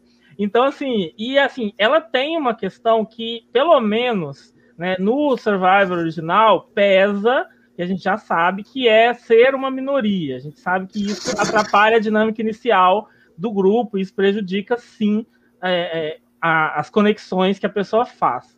Então, ela corre esse risco tanto por um motivo como por outro, assim, sabe? É, eu acho que, assim, a questão de, de, de ser pavio curto, eu acho que não, nem sempre é tão prejudicial, porque se você souber fazer o barraco contra as pessoas certas nas horas certas, você continua, porque no Survival já teve o winner barraqueiro, já teve. Então, se a pessoa souber como fazer o barraco, ela até não sai por causa disso. Depende muito. Tipo, se ela brigar com a tribo inteira no começo, ela sai. Mas se já estão estabelecidas alianças, ela pode fazer barraco que não, talvez não faça diferença. Depende, enfim. É, eu acho que o que pesa. Mas eu acho que a Angélica vai ser barraqueira, por quê? Por mais que ela queira se segurar, eu acho que o perfil do Cash é um perfil que vai irritar ela. Então eu acho que ela não vai conseguir. É, então, e, e, e, eu acho que o que corre mais risco dela ser eliminada no começo, mais do que o pavio curto, eu acho que é o físico. Não que ela seja ruim em físico, mas é que, comparado ao resto do cast, ela fica atrás, porque a maioria do cast é gente marombada tal. Porque não sei que a Globo tem isso, que no limite tem que ter gente marombada, não tem nada disso no Survivor, mas enfim. Então ela e, e ela é fora do, do padrãozinho, né? Porque, infelizmente, no começo do Survival, tem tendências das pessoas que são mais parecidas se juntarem. Então, quem é diferente pode acabar tendo dificuldade nessa parte. Então, ela, o Mahmoud, enfim, essas pessoas eu sinto que eles podem ter dificuldade de se conectar no começo. Então, eu acho que o maior risco vai ser isso, dela ser fora do padrão do resto do cast. Do... Então, assim, ela não vai ter os mesmos assuntos, ela não vai. Enfim, eu acho que a dificuldade dela maior vai ser essa, mas eu acho que ela vai ser vai no quesito que encaixei ela de barraqueiro. Ô Guedes, e aí lê o textinho do Zulu pra gente, pra gente classificar ele Bom, também. Vamos lá. O Zulu é o participante mais antigo desse cast, da, da, das edições do BBB. Ele é participante do BBB 4. Quem olha para o Zulu pensa que ele é apenas uma grande impotência em provas. Nada disso. Apesar do atleta ter essa marca bem latente no físico, Zulu foi bastante estrategista na sua edição e é dotado de uma grande inteligência, na qual o fez ser, fez, o fez ser líder por duas semanas consecutivas, na segunda e na terceira semana. Foi considerado um dos vilões na sua edição, sendo eliminado pela Sol no sétimo paredão, com 80% dos votos. Encarou muito bem, com bom humor, esse título de odiado. Carismático e com uma risada impagável. Eu considero o Zulu como um dos participantes, um dos poucos participantes dessa edição do Limite com um conjunto completo, estratégico, social e físico. E também seria uma das minhas apostas para chegar longe no programa. Ó, pela sua descrição, eu achei tudo, mas eu não assisti, então eu não, não, uhum. não sei opinar.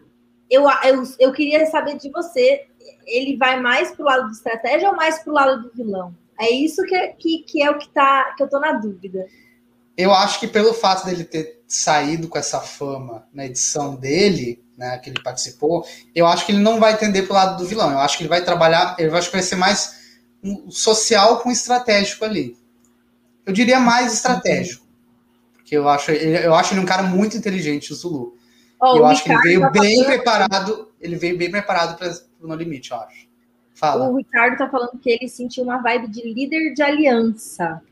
E o Dilson tá dizendo que ele já se mostrou estar nervoso no teaser, então que ele ainda pode ser um pouco barraqueiro. Hum, essa, esse detalhe não peguei do teaser. O que, que vocês acham? Peguei, o que, que vocês acham, Guto e Juan, do Zulu? É, Bom, eu, eu não. Ah, Estou esperando outro. É, olha, eu acho que ele pode se encaixar em quase todos os os, uh, os rótulos que a gente definiu, mas eu sinto que pelo perfil do cast, pelo. Eu acho que ele vai se destacar como um popular. Eu acho que a parte social dele vai ser muito forte. Eu acho que ele vai ser uma liderança social muito forte. Por mais que ele tenha as outras características, mas eu acho que ele vai puxar uma liderança social muito forte. Eu aposto nisso, como acho que o rótulo mais forte dele é, como popular. Você? Então, é, eu vejo. o que, o que é, foi quem comentou? Desculpa, não lembro quem foi a pessoa que comentou. mas a questão do líder, o Ricardo. Então, concordo com ele. Ele tem essa vibe, sim, de líder, de líder de grupo. Não sei se de aliança, mas aquele cara que vai lá, é, sei lá, ajudar a construir as coisas e tal. Eu acho que ele pode se tornar essa pessoa e isso pode blindá-lo por um tempo. Eu acho que o risco aí. Então, eu coloco ele um pouco como competidor nesse sentido. Acho que ele vai ser um cara que vai é, é, trabalhar o, o, a ideia do ser team player para vencer a outra tribo, sabe? Eu acho que vai ter um pouco essa vibe.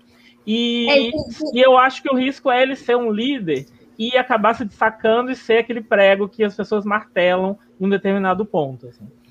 Ó, ele foi uma pessoa que foi citado todas as categorias, gente. Basicamente, ele poderia se encaixar em tudo, então é o que o Beto falou dele ser bem completo, né? Ser um jogador que poderia ir para qualquer lado. É, eu não acho que, que ele vá se destacar se ele se colocar nessa posição, por dois motivos. Um, porque ele tem o perfil físico, né, de uma pessoa que estaria nessa posição. Então, as pessoas, é mesmo em Survivor, se a pessoa se coloca como líder, só que ela tem as características que são esperadas de um líder, nem sempre ela se dá mal. É, é, é, é, se dá pior quando é uma pessoa que, que já está fora do molde e ainda tenta, tipo, trazer suas, suas opiniões. Mas se você é um macho alfa e você vai se colocar na posição de líder, isso pode ser positivo para você. Então, acho que pode dar certo para ele por isso. E também por outra, é, por outra questão que eu esqueci. Ah, deixa pra lá então. Guedes, você ia falar? Não. Eu lembrei, eu lembrei. Por conta do, do da, da mentalidade que as pessoas vão estar entrando no jogo. Porque, com certeza, por ser o primeiro jogo, por ser, tipo, uma coisa muito raiz, não dificilmente as pessoas não vão entrar forte no vínculo da tribo. Não vão, tipo, criar os laços e se sentir muito... É, compelidos a agir em união, a ganhar do outro lado. Tipo, esse já é um instinto que nasce facilmente na gente no geral, quando a gente está competindo, em tentar fazer o nosso grupo vencer do outro. E as circunstâncias colaboram para isso. E além das circunstâncias, tem o fato de que eles não estão acostumados com esse formato, é, de um jeito de ver isso como um jogo e, e separado da própria pessoa é justamente o contrário, eles vêm do BBB, onde eles tinham que ser eles mesmos a qualquer custo. E aqui, tipo, não é, não era isso que estava esperando. Então, por conta dessa, de como eu acho que eles vão abordar o jogo, se alguém se apontar como uma liderança, e se for o Zulu, acho que pode dar bom para ele, pelo menos até ele chegar na merge.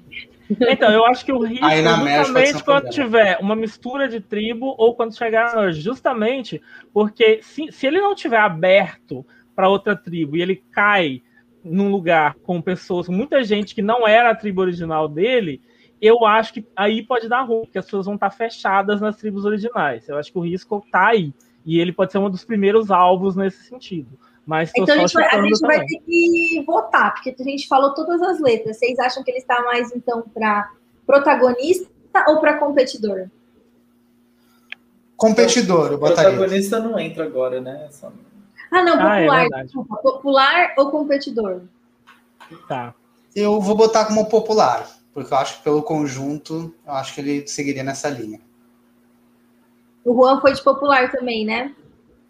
Tá. Sim, é uma volta original. Então, então eu vou voltar com o Juan para a gente não empatar.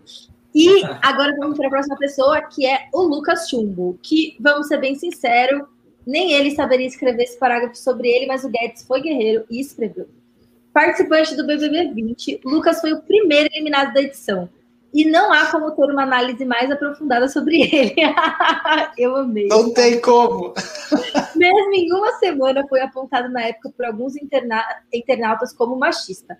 É surfista, então vai é, ser um bom participante com potencial físico e deve se dar bem nas provas que exijam agilidade e resistência. E é isso, a gente não sabe opinar muito mais sobre ele, porque além dele ter saído cedo, ele não tem uma personalidade muito marcante e não continuou relevante nas mídias. Desapareceu. Então eu não entendi nada, ninguém entendeu nada. Eu acho que é para vender o, o, aquele negócio de, de documentário de surf, que, tipo, quem assiste documentário de surf, gente? Então vamos fazer eles gostar dos meninos surfistas para ir assistir o documentário de surf no Globoplay. Eu acho que é isso. Eu tô tentando entender qual foi o, objetivo da Globo selecionar o Lucas Chum, de repente, por achar, eles acharem que ele faça um perfil do programa, do programa, né, de repente, e querer dar uma oportunidade para ele se mostrar, porque assim no BBB, né, foi totalmente, como vocês falaram, irrelevante. É ele que aparece subindo no coqueiro? No time? É ele, é ele mesmo. Então, eu acho que isso aí talvez seja um sinal de que ele pode ter um perfil mais no limite do que BBB mesmo. É. Então pode ser que alguém tenha enxergado alguma coisa assim nele e decidido. É e também eles estão querendo colocar gente mais recente, tá claro isso. Então eles foram buscar um perfil assim nos BBBs recentes. Foi essa a ideia. É, eu acho que é porque acho que só tem ele do BBB 20, né? Então, tipo. Não, é, tem o Guilherme também. Não. Ah, é, tem o Guilherme. Antes fosse só é, ele. Mas ele é o único camarote, enfim, né? Ele é, então, assim, ele é um camarote que estava ali disponível tal, acho que foi isso. Só que eu acho que, assim, eu não sei, eu acho que realmente ele entrou para promover alguma coisa, porque se vocês lembrarem, a única coisa que ele fez no, no BBB foi reclamar do monstro. Que ele ficou reclamando do monstro, reclamando, reclamando, que encheu o saco de todo mundo e foi eliminado por causa disso. É, então, assim, ele vai pro Survivor, em que é muito pior do que você ficar vestido de abacaxi. Então, assim, por mais que ele seja surfista e esteja acostumado com as coisas de natureza, isso não quer dizer que ele está acostumado a perrengues, né? Então, assim, ele é, ele é naturebinha, mas é naturebinha provavelmente Nutelinha, né? A naturebinha que depois chega em casa né? Então, assim, eu acho que ele vai ter dificuldade nesse quesito, ele vai ficar reclamando, não sei. É, e eu posso falar o que eu acho que vai ser o perfil dele. Eu, para mim, ele grita gato. Gato. Grita gato. Gato. gato. Porque gato. Além, de, além de tudo, dele não se mostrar assim muito inteligente no Big Brother, apesar de que a gente viu pouco, mas assim, a, a atitude infantil dele, ele é o mais novo do cast. Então, assim, ele vai ser manipulado por todo mundo, porque além dele não ser, não ter um perfil muito inteligente, ele já é o mais novo. Então, a, a, isso aí, sabe, já é uma desvantagem nesse ponto. O mais novo geralmente é muito mais fácil de ser manipulado, porque é, é, é normal. Quando você é mais novo, você tem menos experiência de vida, você acaba sendo mais facilmente manipulado. E ele tem o perfil de ser manipulado. Ele, então, assim, nossa, ele vai, vai ser assim, que vai se aliar com os outros, a macho alfa ali, vai fazer o que o macho alfa mandar, ele vai seguir. Então, para mim, é o gato gritando. Eu espero que ele não vá longe, porque eu detesto. Para mim, os gatos têm que todos sair. eu acho gato, gato também. também. É, eu, eu concordo 100% e eu só acrescento que, assim, ele vai ser uma das pessoas que mais vai estar com medo de ser eliminado. E isso é mais um motivo para ele não ficar querendo se destacar e ficar querendo ir no bonde, assim, sabe? Ah, e agora a gente vai passar para uma winner, né? Para Gleice. E eu vou aproveitar para perguntar o que o JP, que eu vi ele já aqui na live. E, é, Oi, JP.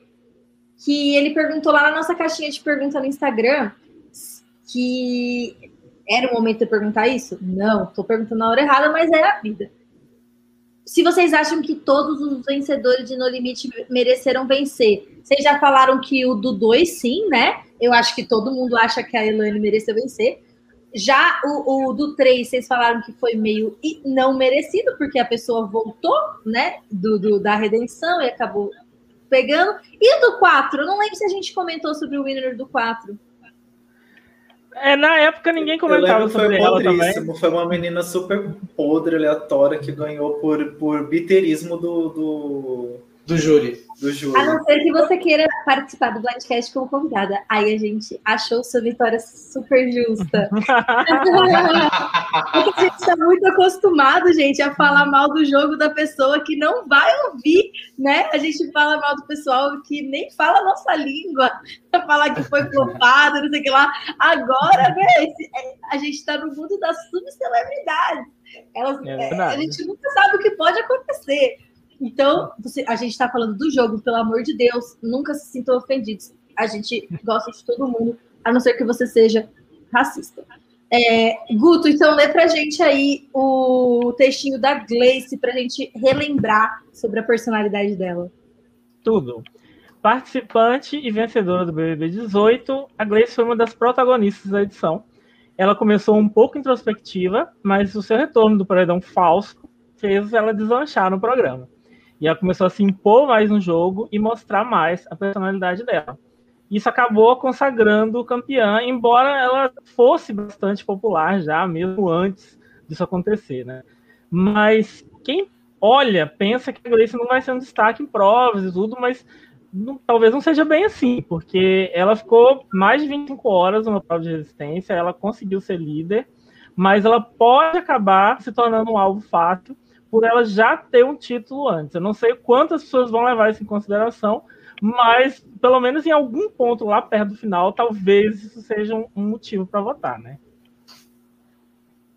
Olha, e, quando você não tem uma estratégia muito bem definida, as pessoas se apegam à primeira coisa que vier. Vai ser uma faísca. Se por acaso uma pessoa pensar isso e falar, vamos tirar o winner primeiro porque já ganhou, acabou, ela tá ferrada. Mas eu não acho que isso vai acontecer. E ela tá muito bem. Ela, ela é outra pessoa que tá muito bem relacionada, né? É, é, as pessoas do 18 que estão no cast, elas são amigas entre si, elas não, não têm grandes problemas de relacionamento. Tem um terço do cast é do, é do 18, né, gente? Um detalhe que não, não dá para deixar passar desapercebido. Então, eu, eu, acredito que, inclusive, ela vai estar até um pouco escondida, porque dentre as pessoas dos 18, a Paula e o Kaysar devem chamar mais atenção pela competência em prova. Então, eu não acho que, por ela ter vencido. É, se não me engano, muitas dessas pessoas eram aliadas no 18, né? Eram. Eram aliadas. Algumas pessoas jogaram junto, sim. Mas e aí, gente? Eu não vi, não vejo a Gleice como Ai, eu não sei, eu não sei como essa menina vai jogar, porque eu não vi tanto o jogo dela, eu vi só até é, a eliminação da Patrícia, né? porque era tipo meio que ponto alto assim da temporada. Não vi dali para frente, que é onde ela se consagrou como winner, né? Ó, o Leandro, por exemplo, tá dizendo aqui na plateia que ela é planta. O que, que vocês acham? Vocês estão pró-Gleice ou anti-Gleice? Fala, Juan. Fala você primeiro, Juan, que eu sei que tá louco pra falar. Não, ó, eu acho que essa questão dela ser winner é uma coisa que vai pesar só se eles forem, se a tribo dela for pro primeiro CT. Que talvez isso seja discutido. Eu acho que a partir da hora que o jogo engrenar, ninguém vai mais levar em conta isso que ela é winner de BBB, nem nada disso. O povo esquece. É... E eu, eu tenho um pouco de dificuldade para saber como ela vai é, se se portar no, no, no limite. Ah, eu, fico um pouco de dúvida. Eu não sei se ela vai focar nessa num, num, num, contexto de superação ou se ela vai ficar meio por debaixo dos panos. Eu, eu vou dar um, uma aposta de gadinho para ela, vai, porque eu acho que ela vai ser meio plantinha. Eu concordo com você, é, eu não consigo ter essa definição, mesma coisa. Mas, assim, dentre todas as categorias, assim, aqui me veio a primeira na cabeça regado também. Eu acho que vai seguir por aí. Com todo respeito aos fãs da Gleice, mas. O, o que eu, o que eu acho é, se você for pensar como que ela se comportou na casa, ela não se esforçava para fazer amizade com quem já não estava aliado com ela. É, ela não saiu, saía muito da zona de conforto dela. E ela era ela, ela fazia uma coisa que o Brasil gostava muito, que era não, não baixar a cabeça. Ela enfrentava as pessoas que falavam qualquer coisa sobre ela, ela se posicionava sobre tudo que ela achava relevante. Mas Sim. ela não corria atrás de novos contatos. Eu acho que a Gleice, é, se ela não for mais proativa para formar as relações dela, se ela é, esperar acontecer tão naturalmente quanto foi no Big Brother, ela pode ter um problema, ela pode ter um problema, mas por outro lado, eu não sei. A minha intuição diz que ela vai ser boa no social e que ela vai ser uma pessoa agradável de conviver dentro, dentro da tribo. É, que, tipo, as pessoas estavam apontando que ela era chata no BBB, eram as pessoas que estavam jogando de forma estratégica. E eu acho que eles simplesmente apontaram a pessoa que estava com menos contatos, que eles acharam que podia ser o voto mais fácil de conseguir. Não necessariamente que eles viam aquelas características, tipo, ruim nela como pessoa. Era uma questão de jogo, só que o Brasil não estava preparado para isso, então eles tinham que meio que atacar a personalidade dela, sabe? O que acabou trazendo a vitória para ela por conta das circunstâncias, né? Não acho que ela ganhou por ser estratégica. Você, uhum. Guto. Eu acho que ela é, vai, ela pode tender a ser popular, viu? Ela pode tender a ser gostável. E eu não acho que as pessoas vão votar muito, pelo menos no começo, em pessoas é, porque acham que é uma ameaça e tudo, e sim porque elas gostam mais. Eu acho que vai ter muito desse elemento no começo e acho que a Gleice vai estar tá protegida nesse sentido. Eu não sei se isso vai virar ao longo do jogo, à medida que as pessoas forem vendo o prêmio mais perto delas. Mas eu acho que por um tempo ela vai estar tá segura aí e acho que ela vai ser bem popular, ela vai, se ela vai conseguir lidar bem com a dinâmica social do jogo. Olha, eu tô com o Guto. Eu tô mais para ela ser popular do que para ela ser gado. Aí, então a gente tem um empate, né? Dois votos para popular, dois votos para gado. A gente pode esperar o primeiro episódio para tirar o empate. O que, que vocês acham? Vocês acham justo? Ó, eu, vou, ó, porque... eu, vou, eu vou usar o argumento da Bia para convencê-la a flipar. Bia, pense bem. Um participante do Survivor que, é, que fica fechado com as pessoas da aliança dele e não tem boa relação com quem é de fora da aliança. Qual que é o destino dele? É, amigo, chegar na final e não vencer, né? Exatamente. E eu... ficar preso na, nos mesmos aliados, na mesma aliança, não vai fazer jogada nenhuma, vai ficar só seguindo a trilha. Então... Só que tem um outro. Mas se a Gleice chegar na final, é, não, é, não é júri que vai decidir. Mas não, eu sim, acho mas que a, gente tá a, a Gleice, ela tem um elemento tipo da Michelle, assim, uma coisa meio Michelle, que é tipo. A, a, a gente não consegue ver o que, que ela tá fazendo, mas alguma coisa certa ela tá fazendo. Porque, tipo, as pessoas gostam dela. É, eu acho que ela tem esse elemento de, tipo, mano, a Ana Paula falou pro, pro, pro, pros, pros é, falou para as pessoas que eram fãs dela votarem pra Gleice ganhar, porque senão ia ganhar o Kaysar. Então ela falou, eu, eu desisto, tá bom, dá pra Gleice. Mas, gente, esse cast, esse cast é o perfil do Kaysar, gente. O, o cast que ela tá não é o perfil de pessoas que, que, que, que ela vai ser popular. Enfim. Ó, eu, acho que ela não eu, não, eu não flipei, então. Também acho que não, eu tô contigo, Juan. A gente tá aí no 2 a 2 Eu acho que a Gleice vai sim ir bem eu e o Guto achamos, e o Guedes e o Juan, não, já encontramos nossa primeira. É, nossa primeira... Não mudo minha opinião também. Vamos não, ver quem vai vencer nessa. Vamos para as pedras, porque eu também não vou mudar, não. Ô, Juan, e agora lê então um pouco da nossa princesinha, a Jéssica. Opa, peraí, Jéssica. Também participou do BBB 18. Ela foi conhecida pela frase icônica, né? Levanta a cabeça, princesa, senão coroa cai. É, ela é personal trainer, teve um ótimo desempenho nas provas, ficando inclusive 29 horas numa prova de resistência. É, e ela ficou em segundo na, nessa prova, né? Foi, é, o Kaysar venceu. É, então, provavelmente a Jéssica não deve decepcionar nada nesse sentido de desempenho. Porém, é, vejo uma dificuldade nela no lado estratégico e também um pouco de dificuldade no social. Talvez ela precise trabalhar os dois pontos para ser destaque no Limite. Se fosse. É, aí já é uma aposta do Guedes, né? Se você quiser comentar, Guedes. É, bem como eu falei, eu acho que, é, no, pelo menos no BBB, ela deixou muito a pecar nisso. Ela seguia muito com o bonde também, sabe, nas votações eu não sei, eu, vendo pelo BBB, eu não tenho essa visão né, forte nela nesses dois sentidos. O físico, eu acho que ela vai, vai, vai se dar muito bem, vai ser uma boa adição para a equipe, mas eu acho que é isso, eu acho que é, vai pecar. Eu, eu daria gado para ela, já dando meu voto, eu já daria gado para Jéssica, assim, de cara, eu gostei, eu gostei muito do jeito que ela jogou o BBB, gente. Ela, che... É, no começo do jogo, tinha outra menina com um perfil muito parecido com o dela. É, que elas tinham a mesma intenção de jogo, de formar casal, de paquerar. As duas eram loirinhas, tal, tal, tal. E essa menina saiu logo no começo. Eu não lembro o nome dela. E Jaqueline. Jéssica, Jaqueline, isso. Elas meio que até tiveram um pequeno embatezinho. A Jéssica procurou o protagonismo de todo jeito que ela pôde. Ela foi atrás do jogo. Ela tentava, tipo, é, paquerar. É, ela falava com todo mundo da casa. Ela abria voto. Ela perguntava o voto das pessoas. Ela mudava o voto dela para conseguir, tipo, se safar do paredão.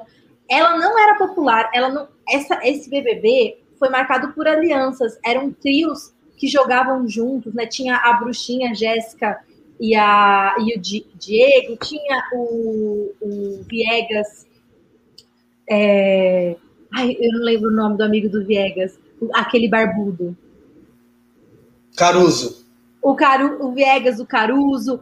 É, aí tinha a, a, família com a Gleice o Marmude. E a, a Jéssica, o Breno e a Paula, e a Jéssica não estava em nenhum grupo definitivamente, mas ela sobreviveu muito tempo, e ela até sobreviveu um tempo sem, sem pegar paredão, pelo que eu consigo me lembrar. Eu achei que ela jogou um jogo de vencedor na final? Não, não vou tão longe assim. Mas um jogo de chegar muito longe. Sorrateira, escorregadia, é, muito capaz de fazer parecer, se fazer parecer mais burra do que é, subestimada, boa em prova. Eu acho que a Jéssica vai longe. Não acho que ela vai vencer, mas eu apostaria nela para longe. Qual é a característica que você dá para ela? Gado, Nossa. não tem outra opção, mas eu queria. Gado. Ela é um gado muito melhor do que o chumbo. Tudo gente. isso você fala gado, Bia? tipo assim, não é um chumbo, sabe? Ele, tipo, sei lá, pensa bem, tem uns gados que são Philip Shepard, tem uns gados que são Natalie Tandarelli, mas também Sim. tem gados que são Chelsea, também tem gados que são Sabrina. Então tem, tem, né? Tem uns gados que dá para tirar algum caldo daí, pelo menos no processo, né? Claro.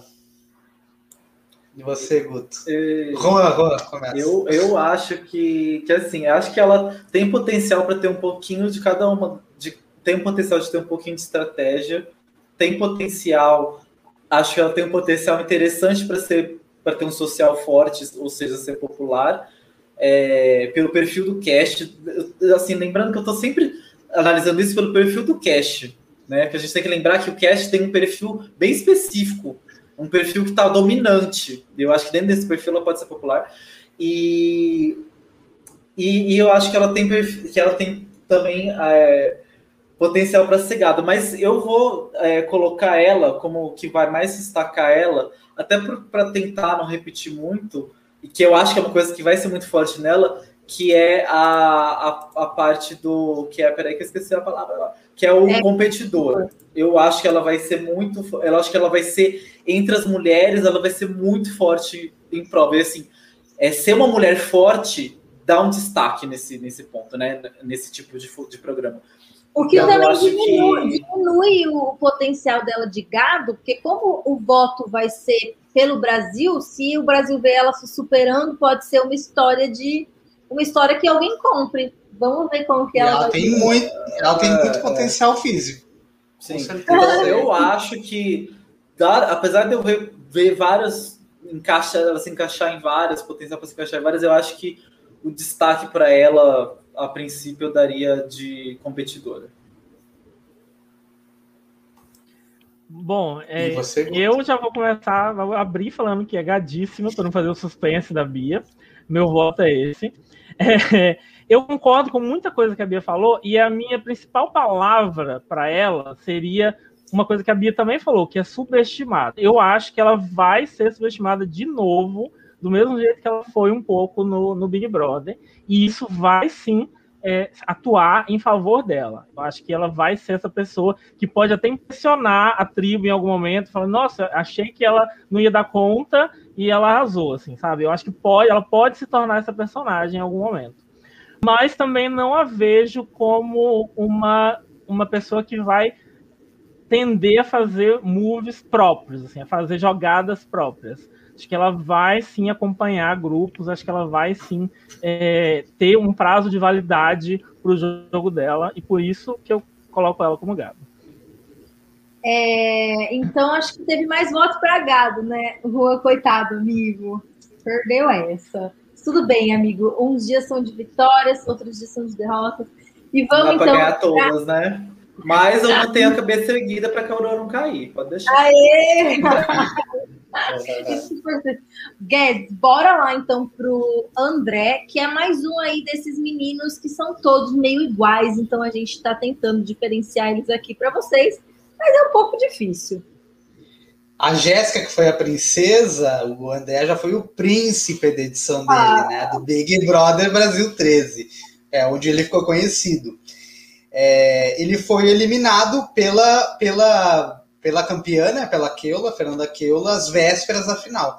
No quesito físico, o André mandou muito bem. Ele foi o vencedor de, um, de uma delas, onde disputou por mais de 18 horas em uma prova, com uma estrutura re- retangular que subia, descia e girava. Porém, igual a Jéssica, eu acredito que o André peca um pouco também no quesito estratégia social. E pode ser outro participante que pode nadar, nadar e morrer na praia. Não consigo visualizar ele com perfil de winner. Mas deve ser uma boa adição para ajudar a, a tribo nas provas.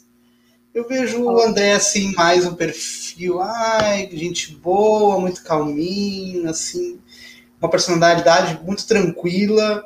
É, não vejo com, com imposição, assim, né, nesse sentido de estratégia. Acho que o social, eu botei no texto que peca no social, mas acho que o social dele não é tão fraco assim, né? Mas não tem jeito, gente. Para mim, também é gado.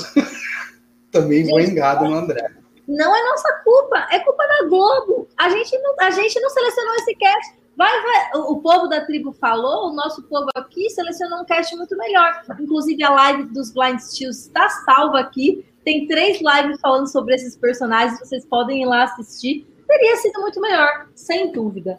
Mas, é, a única coisa que eu sei dele é que, apesar dele ser, tipo assim, bem padrãozinho e tudo mais, dizem que na temporada dele.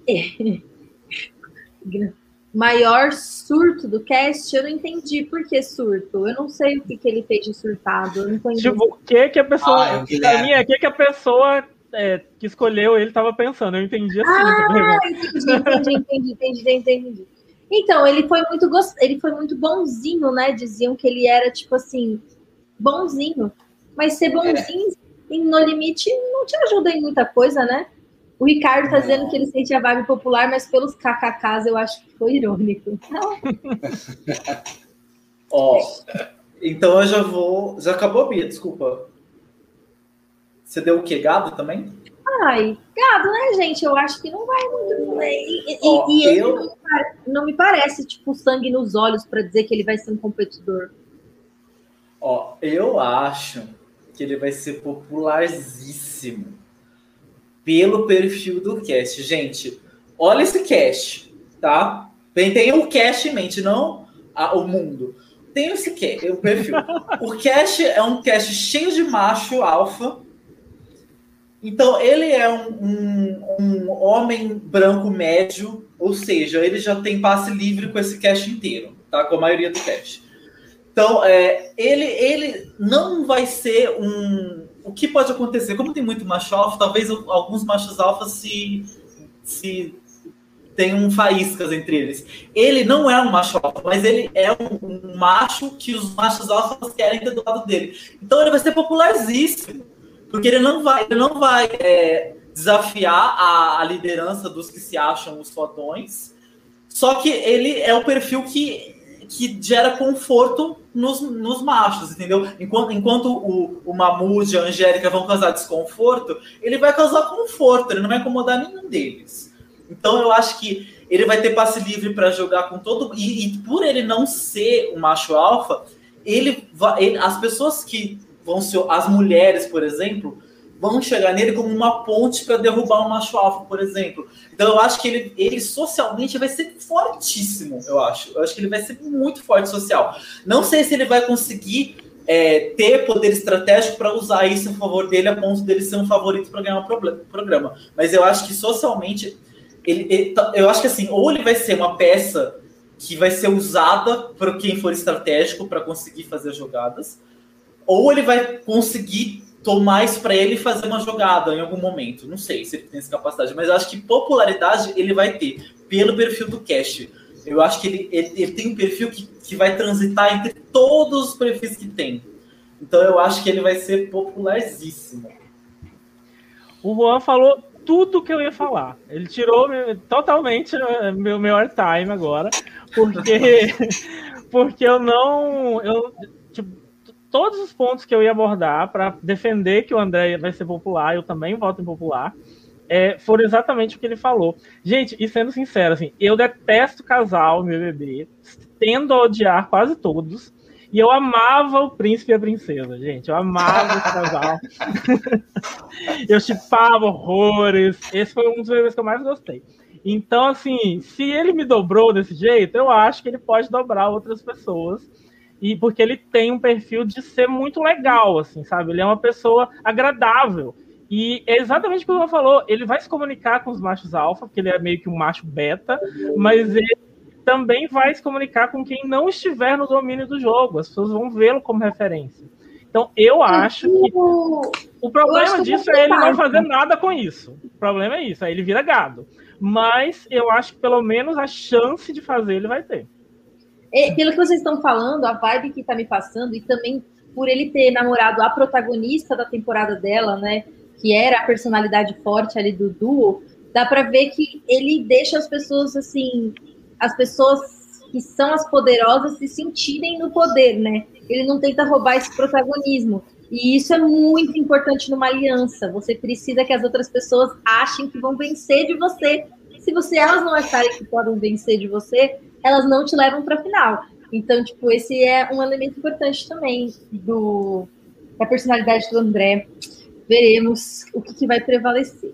E agora o próximo é mais um do participante, é, mais um do BBB 18, é, que é o. A gente desempatou, você, você flipou. Eu flipei, amigo, para popular. Eu achei vocês convincentes dessa vez, flipei. Eu vou manter no, no gado, vamos ver se estão certos ou não. Ó, o Viegas foi um dos últimos a ser eliminados do programa e demorou para ir pro paredão. O músico teve participação marcante no BBB e, apesar de não ter vencido nenhuma prova do líder, do líder foi antes duas vezes e ficou mais de 24 horas em uma das provas de, de desistência. Então, ele tem bastante garra no quesito físico. O social é um pouco mais abaixo do que é esperado, porém ele é estratégico, que equilibra, né? E que será o ponto forte do, do participante, de acordo com o Guedes aí. Eu não lembrava que ele não tinha ido para os paredões, amigo. Ele foi, só foi ir no paredão perto do final. Enfrentou um foi paredão um jogo só e saiu. então, assim, né? Um joguinho foi. já saiu a primeira vez que foi pro paredão, quando depois de não conseguir escapar mais. É, então eu acho que por esse fato, é, por ele ter resistido tanto tempo, né? Eu vejo ele com estratégico forte e eu apostaria nele como estratégico nessa temporada, no limite. E, e até o jeito que ele está abordando o show nas redes sociais dele, né? É, dá uhum. para ver que ele tá com uma intenção de jogar. Ele até pareceu assim. É, é, com, com, sangue animado para querer fazer alguma coisa que não deve. O que eu acho que pode ser o, o que vai causar ele a se dar mal. Porque quando você tem a liberdade de poder mentir, tem a liberdade de poder ser estratégico, aí você vai entrar no jogo achando que é isso que as outras pessoas estão fazendo, e todo mundo se comporta como amigo, e é um monte de padrão, e você tá num grupo de um monte de menino que você não necessariamente se encaixa, eu acho que ele pode se frustrar um pouco, porque ele vai querer jogar forte e não sei se ele vai encontrar o campo do jeito que ele está esperando. Talvez ele vai pedir, vai pedir Cagaian e vai encontrar Marquesa, sabe? Mas a tua aposta é qual? Qual é a característica? Ah, não, mas eu vou colocar ele como estratégico. estratégico também, né? Eu acho ele a melhor aposta de ser estratégico. Assim. Eu não vejo ninguém no cast com mais potencial estratégico do que ele. Acho Concordo. que ele é um cara que já era estratégico no Big Brother. E acho que ele vai estar mais ainda no limite. Então, eu tenho alta expectativa. Não sei se vai ser o jogo que vai dar certo, mas eu tenho alta expectativa para ele liderar a mentalidade estratégica do elenco. Concordo total. Vocês acham que, é. tipo, esse, esse, essa predisposição que ele já está entrando no jogo, com esse foco mais de jogo, você acha que ele vai conseguir acelerar as outras pessoas ao invés de ser ostracizado? Acho. Eu tenho exatamente essa sensação de que ele não vai ser aquele cara desagradável que vai todo mundo falando, ah, o cara quer jogar, etc eu acho que ele vai ser um cara que vai conseguir navegar bem é, pelas pessoas para que elas sejam influenciadas a entrar nesse espírito de jogar, de contar votos, de fazer aliança, etc. Eu vejo, pelo menos eu torço muito para isso acontecer. Mas é, se não for ele, eu acho que não vai ser ninguém. Assim. Fala, Juan. É, eu concordo com vocês. É, só que eu vou dar o meu voto, só para não ficar unânime, eu vou jogar um votinho no vilão, porque é, como ele tem uma capacidade estratégica muito forte, tem muita gente tonta nesse cast, ele vai fazer o povo de gato sapato, entendeu? Então ele que vai armar um blind humilhante num, num burro aí qualquer, uh, no, no chumbo, por exemplo. Então eu vejo ele muito assim, sabe, humilhando esse povo burro. Então, isso acaba sendo meio que vilão, né? Então, eu acho que ele tem potencial de ser um vilãozão. E eu, tô, eu, minha... eu vou amar se ele for, tomara que ele seja. A minha segunda aposta para ele seria exatamente vilão, concordo com as coisas que você falou. Eu ainda acho que vai ser um pouco mais estratégico, mas se ele não conseguir para esse lado, eu também acredito que vai ser. Pode ir pro lado do vilão também. Ô, Hulk, agora, agora a gente vai falar de uma, de uma outra participante que eu acho que pode, é, pode estrear um, uma das categorias que a gente ainda não colocou ninguém, que é a Carol Peixinho. O que, que, que a gente sabe sobre ela? Fala, Guto. Bom, a Carol, ela foi do BBB 19, né? Foi a terceira colocada e chegou a ser chamada de planta pelo público no começo do programa mas da metade para o final, ela acabou se reinventando e criou novas alianças. Foi líder e anjo uma vez e mostrou ser uma potência no físico ao ficar mais de 19 horas numa prova de resistência. Sendo amante da atividade física, a Carol pode ser um nome forte nas provas no limite. Essa, essa realmente é uma vibe que ela andou passando. Mas nos outros dois requisitos, não dá para dizer muito que ela vai é, brilhar, não. É, a Carol não parece ter entrado também visando a vitória, e sim ficar popular, ficar conhecida, etc. Então pode ser aí que ela vá longe, mas não tão longe assim. Olha, eu não assisti o BBB 19, mas eu vi pela, pelo material que ela já soltou que ela tá numa vibe muito alto nível ela tá, tipo assim, numa energia muito forte, uma coisa. Me parece que ela vai chegar lá e ser aquela tagarela que fica falando de, tipo, eu, eu, eu. Acho que ela tem uma, tem uma chance boa de irritar as pessoas da tribo nos primeiros dias. Eu senti um pouco essa vibe, um pouco a vibe sede demais ao pote e não está pensando com a cabeça no lugar e se o Guto está dizendo que ela tem esse atributo aí de estar tá querendo talvez mais aparecer, ela pode ser aquela pessoa que, que não vai focar no que é necessário e pode ser eliminada cedo. Eu não estou sentindo boas, boas vibes, não. E qual é a, qual é a classificação da praia? Ah, eu colocaria ela como, como competidora, né? Porque o forte dela, de fato, são, são as partes físicas, né? É, eu acho também que ela também concordo contigo, com tudo que tu falou. Também acho que ela vai ser competidora. E realmente pode. É, é, nessa vibe toda alta que ela tá, ela pode acabar irritando e, e sendo alvo bem cedo. Né? Apesar de eu ter achado que. De eu ter botado um texto que eu até acharia que ela passaria, passaria da metade do programa, mas ouvindo a tua opinião, Bia, eu acho que volto atrás na minha opinião. Acho que ela pode ser visada cedo por isso. Guto? Eu acho que assim, ela tá. Eu não vi também o bebê dela, mas ela tá gritando competidora em todos os lugares que ela aparece. Então, eu acho muito difícil não pensar nela dessa forma, porque ela quer que a gente pense assim dela. É, mas, é, ao mesmo tempo, isso pode dar uma sobrevida para ela, porque ela vai ser como ela está muito focada nisso, ela vai querer se provar em provas, etc. E eu acho que ela vai ser um, uma, um recurso que a tribo vai ter, principalmente no começo. Então eu a vejo talvez sendo preservada por conta dessa competitividade. Mas também não acho que ela vá conseguir é, transformar isso em longevidade quando o jogo ficar mais estratégico, as pessoas ficarem mais preocupadas com o prêmio. Para mim, ela grita random. Random, random, random. é, um gado marombado que eu vou colocar como, como competidora para seguir o fluxo, até para não gastar muito meu cérebro e meu tempo com ela. Amigo, então já, já embarca direto para Elana. Ah, essa aqui sim. Peraí. É, participante do BBB 19, ela foi um dos destaques na sua edição. Se não saísse no paredão contra a Paula, provavelmente seria o winner pela sua grande popularidade pelo público.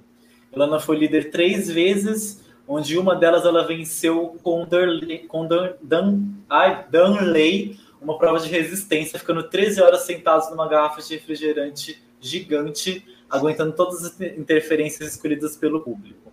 Elana parece ser uma potência física, porém vejo tendo um ponto fraco na variação de humor, já que ela demonstrou é, que ela já demonstrou no BBB, principalmente com relação à comida. Então ela na, na, fome fica brava, igual aquele Pokémon. Quem sabe tem um Pokémon quando ele tá com fome ele fica bravo. É... e se isso for muito ela, latente. Ela falou isso na chamada, não falou? Não, não sei. É, e se isso ficar muito latente, pode ser o motivo da Helena ser vidada como alvo cedo e deixar precocemente a disputa. Né? Hum. Ai, gente, não, não sei o que falar dela. Não, ela não se destacou para mim nas promos. É, eu não assistia o BBB dela. Então, eu realmente, para mim, ela é uma incógnita. Eu, eu pulo. Fala, Guto. É, eu tô na mesma, no mesmo bar que a Bia, não assisti o BBB dela, não sei o que esperar, vi muita gente esperando coisas boas. É, mas eu, eu seria gado se eu, se eu falasse alguma coisa, porque seria só é, coisas. Não, eu seria gado, se, não ela. Se eu falasse alguma coisa baseado só no que os outros falam. Então, então eu não tenho uma, uma definição para ela. E eu vou, vou, baixar só um pouquinho o nível da live, só para falar que é, eu levei um susto, porque eu não assisti esse quando, quando eu escutei 13 horas sentado em uma garrafa de refrigerante. Eu falei, gente, como assim? E aí eu vi que era gigante a garrafa de refrigerante, deu pra entender, visualizar melhor. Olha só. Pode continuar. com essa, gente. Ó, oh, o pessoal opinião, da plateia tá falando que acha que ela é competidora. É, eu acho que ela tem um perfil dentro desse cast pode ser uma mulher que vai ter a oportunidade de derrubar os machos. Então eu estou um pouco empolgado com ela. Então eu vou colocar ela como estrategista, por quê? Porque eu acho que ela é uma mulher que tem a oportunidade de derrubar os machos. Porque, assim, por exemplo, mulheres que vão tentar derrubar machos, como a Angélica, por exemplo, ela não vai ser popular com os machos, ela não vai conseguir se infiltrar e eu acho que ela vai acabar saindo por causa disso. Já a Elana, por ela ser forte em prova, ela vai. Então, o que uma mulher precisa ser, ser para ser respeitada pelos machos? ser boa em prova e ser capacha deles, ou uma das duas coisas, de preferência as duas. Eu acho que ela é inteligente, ela é inteligente o suficiente para saber que não pode bater de frente com eles inicialmente, mas ela e ela é inteligente a, a ponto de saber que, uma, que ela vai ter que derrubar eles.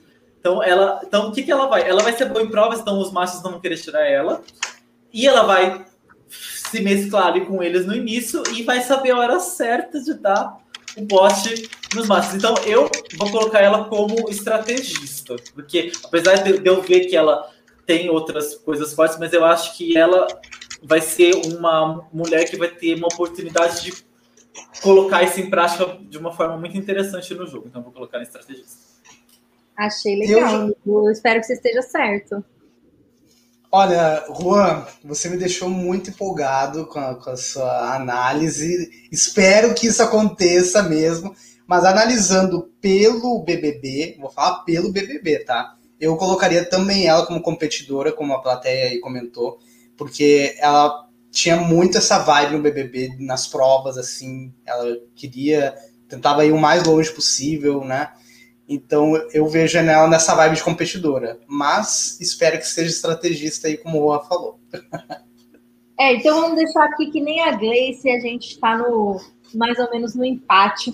E agora vamos para uma pessoa que já entrou no No Limite com o projeto dele aqui fora preparado.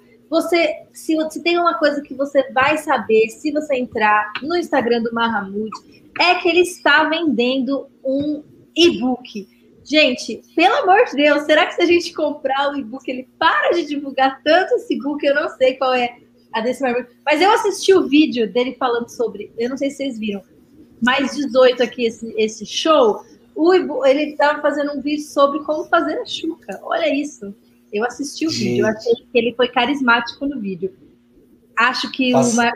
Eu acho que o Marmude é o no... vai ser o nosso Colton sem a maldade do Colton. Acho que ele vai prometer, prometer e não vai entregar nada. Mas vamos ler, ler ainda primeiro. Vai, Guedes, sua vez.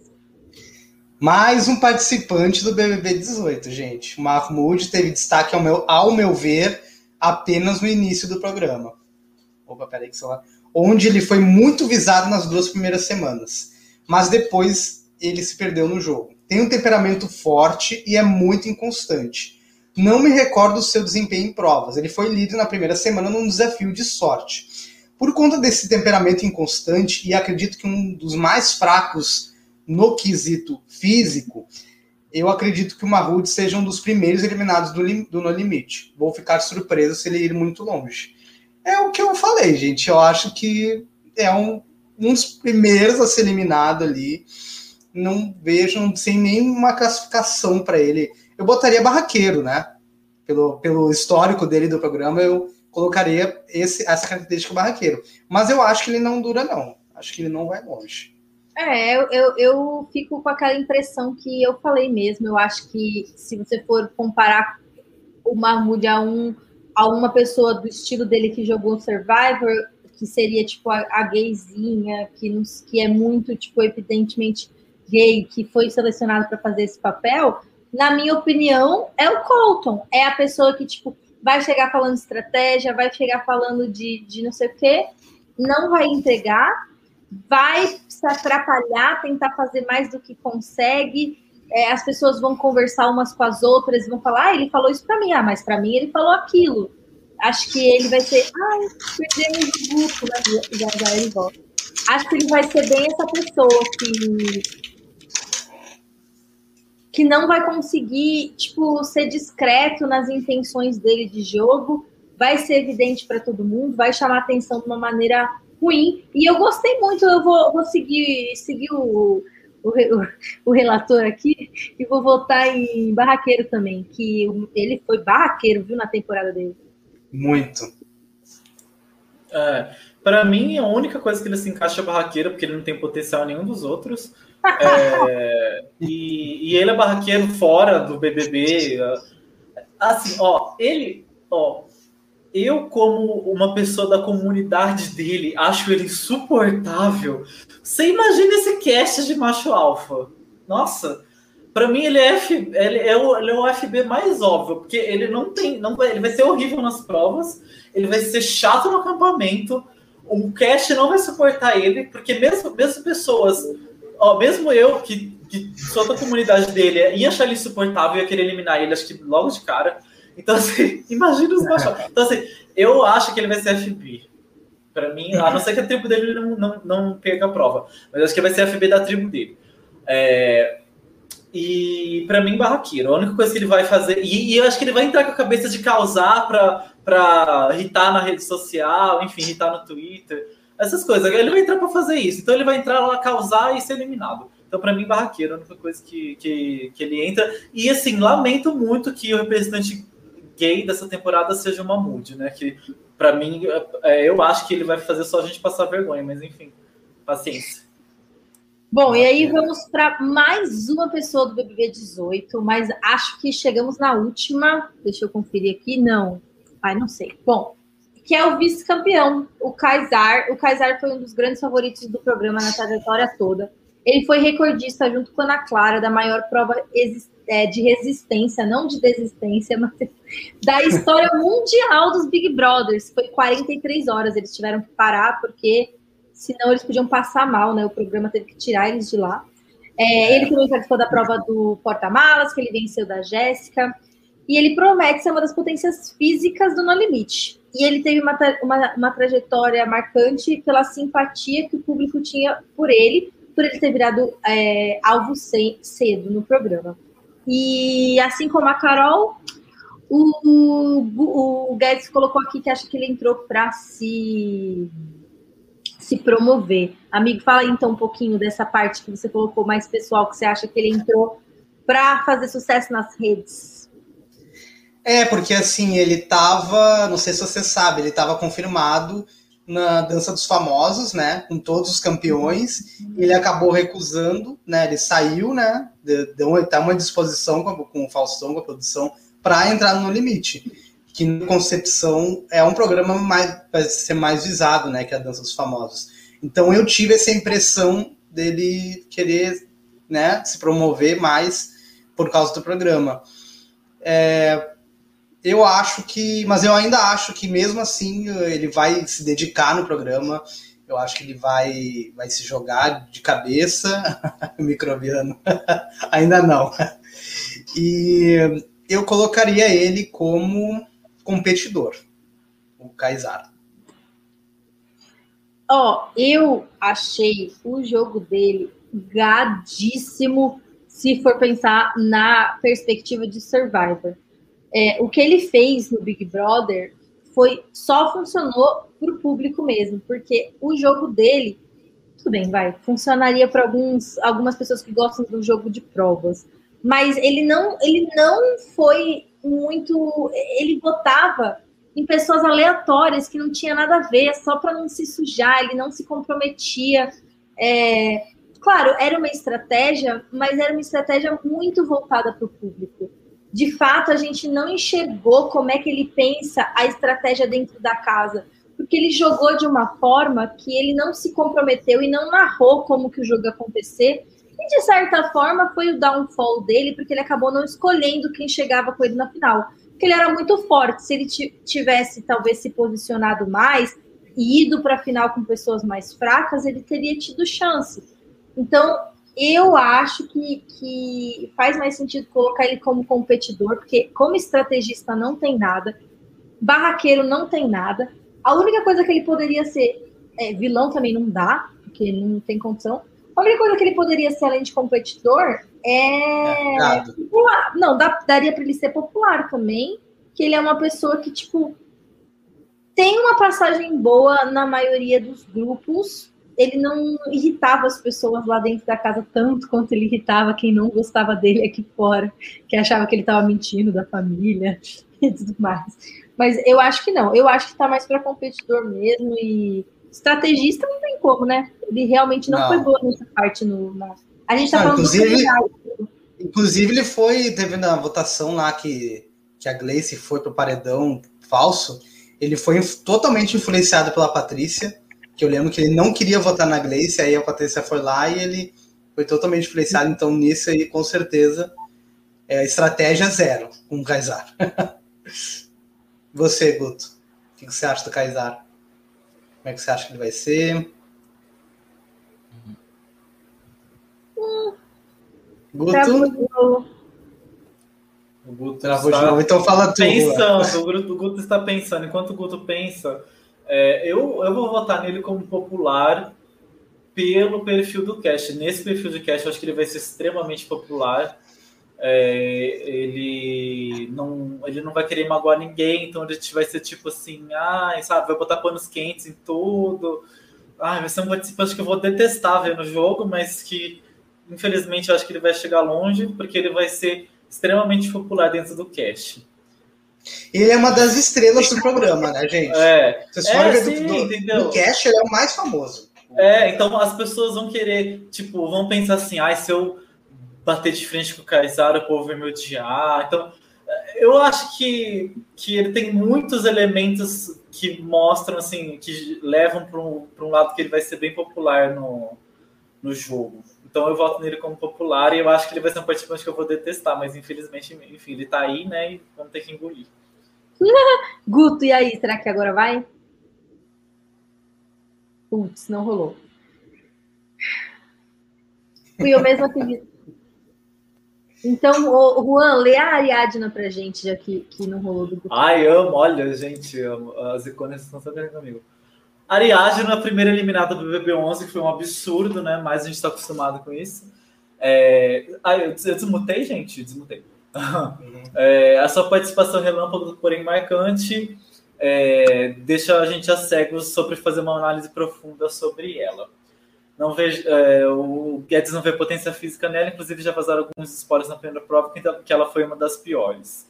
Talvez ela possa nos prender no quesito social e fazer algumas jogadas. Porém, se ela continuar sendo mais afetada em prova, pode virar alvo fácil. É, e vai ser uma pena se isso acontecer. É um perfil muito interessante para ver indo longe. Bom, eu acho que é, ela realmente não tem um perfil muito bom em provas, mas é, eu acho que assim, talvez, eu acho que talvez muito por medo do cancelamento, talvez as pessoas não mirem nela no começo. Para não ficar aquela coisa, ah, sabe? Uhum. Então eu acho que ela não vai ser mirada no começo, talvez eles mirem. Tem outras pessoas fracas em provas na tribo dela. É, ela tá na tribo verde ou laranja? Ela tá na laranja, o biquíni dela é laranja, então eu acredito. Ah, ela tá na laranja? Hum, tá. Bom, não sei, tem mais gente fraca na tribo verde. Enfim, eu acho que eles vão tentar pôr outra pessoa para tirar primeiro e eliminar ela em segundo, sabe? Eu acho que eles não vão querer pôr ela FB com medo do que as pessoas vão falar, assim, ah, vocês votaram nela só porque ela é trans tal. Então, é, eu acho que ela, ela não vai ser FB, não, mas ela vai ser second, boot. É, eu acho que ela vai ser second eu, boot. Então, e assim, como ela tá numa tribo muito forte, porque, pelo que eu olhei, a tribo laranja parece fisicamente bem mais forte que a verde. Talvez ela se safe, porque, tipo assim, a tribo laranja vai perder uma, que vai eliminar outra pessoa sem ser ela, e aí até a tribo laranja perder de novo, talvez tenha swap, talvez já tenha alguma mudança que ela consiga coisar no jogo. E por ela ser um perfil meio que de incógnita, eu acho que ela pode acabar se encaixando num papel de que vai conseguir se reencaixar nas reorganizações de aliança e que aí talvez ela consiga jogar. Então, assim, se o jogo se engessar, eu não vejo muito futuro para ela. Agora, se ela conseguir resistir no jogo até chegar no ponto que o jogo vai se mexer, eu consigo ver ela é, com potencialzinho sim. Então, porque ela tem personalidade, sabe? Então, é, e eu vou amar ver isso, porque ela tem personalidade, ela vai ser um perfil interessante de ver. Eu, toma, eu tomara assim, que, a, que a tribo dela resista para ela não ser eliminada. Então eu acho que é isso. Eu vou colocar ela como. Difícil, né? Encaixar ela. Eu vou colocar ela como barraqueira porque ela tem um perfil forte. Eu acho que ela é o que ela mais se encaixa. Eu não acho que ela vai ser popular, não acho que ela vai ser boa em provas, não acho que ela vai ser é, gado. Então eu vou colocar ela como barraqueira pela personalidade dela forte. Guto, você tem aí a acrescentar sobre a Ariadna? Você, você assistiu o BBB dela? Gente, assisti, desculpa a falha técnica, mas acho Tudo que bem. voltei. É, eu assisti, inclusive fiquei arrasado quando ela saiu, mas eu concordo muito com o, o Juan sobre a questão de não ser tão fácil colocar ela nos rótulos, mas o barraqueiro é o que vai mais perto aí da personalidade forte dela e que pode acabar desagradando no começo. Né? Então, eu tenho é a pessoa que eu tenho mais medo de sair cedo e mais preocupação de sair cedo. É uma aposta muito muito certeira assim de, de, de pessoa que tende a ser excluída, tende a, acabar eliminada cedo. Então, adorei que ela voltou, mas temo por ela nessa temporada. Então, basicamente, eles jogaram os LGBT lá para flopar, né? E como eles sempre fazem, a gente é o scapegoat é foda. Mas vamos lá, vamos fingir que a gente não viu o que está acontecendo continuar se divertindo. Também voto como barraqueira, e eu acho que aqui tem um, um fator importante, que eu acho que foi aquilo que o Juan falou, que as pessoas se unem rapidamente com pessoas que parecem com ela. As pessoas como a Angélica, como o Mahmoud, como a Ariadne, elas se destacam naturalmente só pela presença física delas no lugar. Elas já são diferentes de todas as outras pessoas. É, o jeito de falar, o tipo de, de, de, vida que eles levam, as conversas que eles vão ter no acampamento, ela já é mais fraca em prova. Então, tipo, eles já chegaram realmente com toda essa bagagem que, que já compromete em qualquer circunstância social ela já chega muito prejudicada. Como o Juan falou, ela pode vir a ser, por exemplo, uma norma da vida, que é aquela pessoa que, tipo, sempre vai ser uma pessoa cogitada para sair, mas pode fazer uma relação boa aqui, outra ali, e, e, e, e, conseguir avançar, mas não vejo ela vencendo. Eu acho que é um perfil de barraqueira que se dá muito mais pelo fato das outras pessoas não estarem acostumadas com ela e com a personalidade dela, do que por de fato ela ser uma pessoa barraqueira, né? É, e acrescentando, eu concordo com tudo que vocês falaram, também acho que ela se encaixa mais no perfil barraqueira. E vou lamentar muito, eu tô, eu tô esperando que a Ariadne aí deslanche nesse programa, porque eu fiquei também bastante frustrado com a, com a UFB dela no BBB. E espero que aconteça o que o Rua falou aí, que ela, na, na primeiro portal que ela for da, da tribo dela, ela não seja avisada e seja outro. Minha aposta é barraqueira também. E, Guto, então lê pra gente aí, já que a gente pulou pro Juan, a gente ia falar de você, lê o da Iris, da, da nossa Siri. Ai, tudo. É, participante do BBB 7, uma das protagonistas da edição dela, do Big Brother, e uma das mais famosas da história do programa. A Iris cativou o público na época e foi eliminada precocemente ao enfrentar o alemão, né, que foi o vencedor, num paredão que na época eram duplos os paredões, inclusive. Ele foi, é, ele foi vencedor da temporada, né, o alemão, e é, ela tinha uma personalidade muito, muito forte e que incomodava, incomodava os, as pessoas que acabaram sendo os vilões da temporada, por, até muito por conta disso. A Iris não decepcionou no físico, no BBB, mas já tem vários anos né, desde que isso aconteceu, e talvez isso a comprometa agora. Mas pelo fato dela ser uma das mais famosas, né, uma das, realmente uma das estrelas da temporada, ela se torna um alvo fácil e pode ser eliminada cedo. Mas vamos ver se ela consegue ter amadurecido o suficiente para usar uma habilidade social e escapar dessa eliminação precoce que ninguém quer que aconteça, eu acho. Olha que engraçado, né? Porque, tipo assim, o Kaysar, por ser um dos mais populares da edição, a gente acha que ele não vai ser alvo. Agora, ela, por ser uma das mais populares da edição, a gente acha que vai ser alvo. Então, tipo, as duas medidas, tipo, é sempre mais difícil para as mulheres fazer Exato. qualquer coisa, né? Eu, é porque é, só acrescentar, porque eu, eu acho que assim. A, a, a... Muito bom. Eu concordei com ele. Era bem isso que eu estava pensando, uma carisma. Que tem dificuldade de, de ter assunto com as pessoas porque ela vem de, uma, de um outro mundo e não se encaixa no grupo muito fácil, né? Eu acho, concordo com você, gente.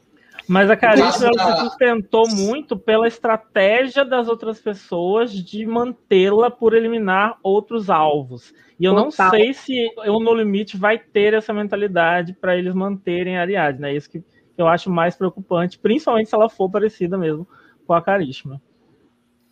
Mas uh, o que eu ia falar com relação a Iris é, é porque a Iris ela, ela alavancou uma carreira né, depois do BBB. Ela, ela foi contratada da, da, da Rede TV, né? Isso. Ela ficou uhum. um bom tempo lá na, no programa lá com. A cara do Juan! Nelson Rubens com Nelson Rubens. Então, assim, ela teve uma carreira muito consolidada, ela ficou muito tempo na mídia, né? Então eu acho que isso pode ser um fator que, que deixe os participantes dessa edição assim mais preocupados, né? Mas eu, eu gostaria muito de ver ela deslanchando. É, não quero que a Iris saia cedo, né? E a minha aposta para ela é popular. Já vou falando agora. Acho que das características a Iris se encaixa mais na, na popular. Ó, podem começar, gente, porque eu acho ela tem uma, uma característica marcante que a personalidade dela é forte. E eu não assisti Muito. o programa, então eu não sei que tipo de personalidade forte para opinar. Porque é, é, é, quando a pessoa é assim, muito. É, não é uma pessoa morna, é difícil você opinar sobre ela sem ter visto, porque eu não, não sei para que lado ela vai. Que nem a Gleice, apesar de eu, de eu da gente não saber como que ela vai jogar, dela não ter sido tão estratégica, como eu vi ela em ação, eu sei tipo o instinto que ela tem, que, que para que lado ela costuma ir, como que ela enxerga as outras pessoas. E da Iris eu não sei, eu não assisti. Então, uhum. de novo, infelizmente, vou ter que me abster. Juan, fala aí, Juan. Eu vou votar nela como vilã só porque eu quero votar em alguém como vilão, porque os outros dois que faltam não tem como votar como vilão. É, então eu vou votar nela como vilã. É, e assim, gente, olha, eu sei que provavelmente as pessoas amam ela, mas assim, ela não me engana, tá? Eu não. Ó, ela. Ó, pensa. Eu já não ia com a cara dela no BBB. Já achava ela falsa lá. Mas lá ainda ficava na dúvida. Mas depois, gente, só você pensar, ela trabalhou não sei quantos anos na Rede TV com Nelson Rubens. Ela se deu bem com Nelson Rubens na Rede TV. Você acha que uma pessoa bacana esse dá bem ali? Não dá. Então, assim. Ela não. Ela está acabando com toda a nossa chance de convidar qualquer subcelebridade para vir falar do nosso programa. Ah, é, amada. Mas, mas assim, se a gente ficar passando, passando fazendo a amiga da casa, não, não vai ser legal. O, o Brasil tá vendo, a gente tem que ser sincero. Não, aí é qualquer coisa, quando a Iris vier participar, eu não participo, não tem problema, eu faço a questão de não participar. aí, então assim, eu acho que ela é, sabe, falsíssima. Eu acho que ela é uma falsa, uma bolsominion do caralho, e eu quero que ela mais se foda. Se ela estiver na tribo laranja, eu acho que ela vai ser FB, se ela estiver na tribo verde, talvez não, porque tem uma multi para ser FB. Mas se ela estiver na laranja, eu acho que ela vai ser FB eu vou achar pouco. E eu vou votar nela como vilã, porque é alguém como ela, na vida é vilã. Então é vilã. ela é Bolsominion? Eu não tinha essa informação. Eu não sabia também, eu não sei se ela agora. É. Eu não sei se ela é, mas assim, gente, olha, Você olha lançou esse ambiente, foi uma bomba olha, na minha, gente, minha olha vida. o perfil dela, vocês acham que ela é o quê? Se vocês fossem é, de, de, deduzir ela é sertaneja, loira, a loira tingida, é, toda botocada, trabalha, trabalhou não sei quanto tempo na Rede TV. Você acha que ela não quer? Ela vez se posicionou para defender alguém? Não, ela é bolsominion, gente. Então, assim, não gosto dela e... Olha, vai, Leandro, vai ter... O Leandro Muniz olha aí. O Leandro Muniz acha que ela é lendinha.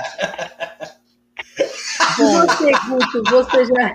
Gente, pois eu adorava a Iris do programa. Eu torci muito para ela ganhar. Eu não gostava do alemão, então eu torci muito para ela contra o alemão, inclusive.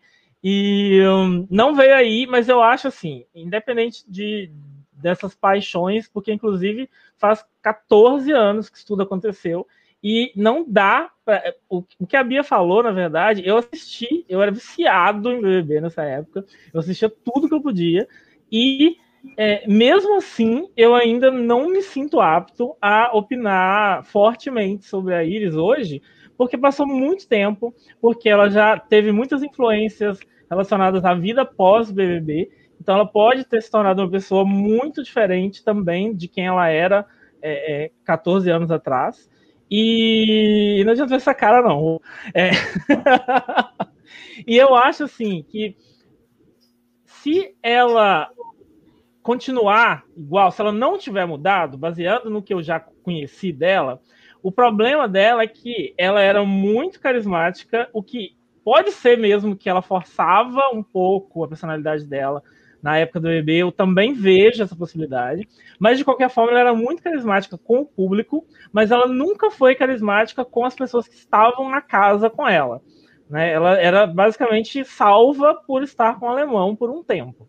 Então, eu vejo para um jogo interno, se ela se mantiver dessa forma, ela vai realmente antagonizar quem estiver lá. Eu ia votar nela como barraqueira, mas o Juan quase está me convencendo a ir, a ir vilã. Mas eu não quero que ela saia, ainda mais se ela for vilã, pelo amor de Deus. Não, se ela tá for vilã, vilã, eu acho que é um motivo a mais. Eu, eu vou colocar de vilã também, é, por quê? Primeiro, porque a gente não tem um outro vilão. Segundo, porque eu acredito que ela foi, de certa forma, é, ela quebrou padrões de certa forma por entrar no relacionamento com, no trisal e tudo mais. Tipo, ela é uma pessoa que se expõe, que corre riscos de, de, de e, e, tipo assim, diz o que ela pensa sem um pouco filtro, que é essa questão de ter trabalhado com coisas de fofoca, é uma pessoa que, tipo, vai entrar em conflito muito com as outras, porque ela vai estar expondo a vida das outras pessoas, dando opinião todos os dias sobre os famosos. Então, de fato, ela é uma pessoa que pode ter essa característica. E agora, por último, e menos importante, aquela, sobraram os mais dois boys aleatórios que a gente não preparou textinho para eles, porque acabou ficando corrido no final, que é o Acrebiano, que foi o eliminado desse BBB 21, saiu. Foi o primeiro? Não, segundo, né? Segundo. Foi o segundo eliminado, depois da Kerline. E o Gui, que, tipo assim, foi o chato da temporada passada. O que, que, que ele fez? Nada. Gente, nada. Nada. Nada. Só ficavam reclamando com a. Ele com fez a um casal, né? É. Mas, tipo assim, do casal, a Gabi. É, a Gabi era a vida do casal e não que ela fosse lá essas coisas. Ela gerava os VTs, ela gerava as conversas. Tipo, ele não fazia nada, gente. Eu acho que entre esses dois, né? Se a gente for ver que os dois têm um perfil meio parecido, tal, tal, tal. Entre esses dois, eu vejo o Acrebiano é, indo um pouco melhor. Tipo assim, eu acho ele um pouco mais simpático que o Gui. O Gui, ele tem um quê de arrogância a minha muito. sensação que eu tenho é que ele pensa: eu já sou muito bonito para isso. Ai, sou muito bonito para isso. Ai, sou muito bonito para isso. Sabe? Tipo, a minha sensação dele é uma preguiça generalizada. Eu, eu, e o acrebiano, pelo menos é simpático, né, minha gente? Ele, pelo menos, ele é bonzinho, simpático. Pelo menos mostrou arrependimento na casa quando viu o que estava acontecendo, né? Tipo, não, é, não ficou tão em cima do muro ali, já voltou atrás quando viu que estava dando merda se arrependeu. Então, acho que são características que ele mostra de um pouco mais flexibilidade de personalidade do que o Geek, que não mostrou nada até agora para nós. É, eu acho que são dois, dois, participantes para preencher o quesito sarados que tem que ter no programa, né? Como é de sempre. Modelos, né? Os dois são modelos, né, inclusive. Né? Será que eles vão é, guardar mas... esse segredo só para revelar só no final da noite? Oh, já pensou? mas assim, eu acho que eu acho que assim, em, que, em quesito personalidade, por mais que sejam dois assim lamentáveis, eu acho que o Guilherme tem um pouco mais de personalidade do que o, o Arcrebiano. Acho os dois lamentáveis, como falei. Mas eu achei assim, o Arcrebiano ele não se impôs na, na edição dele, né? Uh, quando a Carol foi lá e ficou em cima, ele não teve imposição, estava nítido que ele não queria ficar com ela e tudo mais, e, e muito influenciável. Achei o Creveno muito influenciável também no programa dele. Uma coisa assim que eu não vi tanto no Guilherme. Então, assim, só essas, essas ressalvas que eu queria fazer, mas eu acho que eu vejo os dois como gado, gente sinceramente. Não vejo outra classificação para os dois. E competidor? Tipo assim, vocês não acham que, que eles também vão ser, tipo, essas pessoas que vão ser líder de também. tribo, que podem ganhar muitas imunidades individuais? Eu acho que é por aí que a, a dúvida para eles é se eles estão mais para esse lado de atleta do que para o lado do gado, né? É, eu ia citar justamente isso, que para mim, o que diferencia o Bill do Gui é que o Bill é mais gado e o Gui é mais competidor. Mas mesmo assim, eu acho que no Achei geral. Que o contrário. Não. Eu acho o contrário, eu acho o contrário. Eu acho que também. não. Gente, o, o Bill é um dos raros casos de trajetória no BBB que é igualzinho uma trajetória típica de Survivor, que é aquela pessoa que vai fazendo tudo que a aliança manda, até que chega uma hora que a aliança fala: Ó, oh, você que é o Boron, não precisamos mais de você, tá fora. E não, ele não, aí ele fala: Nossa, realmente acordei. E é eliminado. Isso Eu concordo totalmente com o Guto. Foi exatamente o que aconteceu com ele no BBB. E ele, Concordo. se ele não tiver aprendido nada, eu acho que ele não teve tempo de analisar isso, eu acho que ele vai fazer exatamente a mesma coisa. Só que por um lado, tipo assim, por outro lado, o, o Survivor é um, um, jogo de grupo. Então, tipo, no começo, é, ele, essa característica dele vai, vai ser meio que assimilada pela característica do programa em si. Então, acho que ele poderia se destacar mais como competidor, porque é, eu acho que ele vai criar vínculos com as pessoas quando ele tiver, é, é, se ele tiver tempo, tempo e ele vai tá. ser o último em prova. Ele não vai ser. Enquanto que o Gui, se ele for tentar se impor, ele vai falhar. E aí nenhum plano dele vai. É, tipo, eu sinto que ele vai tentar mais e que ele vai, tipo, não conseguir e acabar sendo sempre fazendo planos que não são favoráveis a ele. Eu não sei explicar, eu, eu, eu acho. É uma intuição tua, é uma intuição é. tua, né? Verei, vamos ver, vamos ver. Achei. E aí, você, Rô, o que, que você acha? Olha, eu, primeiro, a definição dos dois é o genérico padrão que tem todo Big Brother. Todo Big, ó, você pode ver, todo Big Brother tem um cara igual a esses dois. Pode ver, todo tem um cara igual. Então, só nisso já dá preguiça gigante.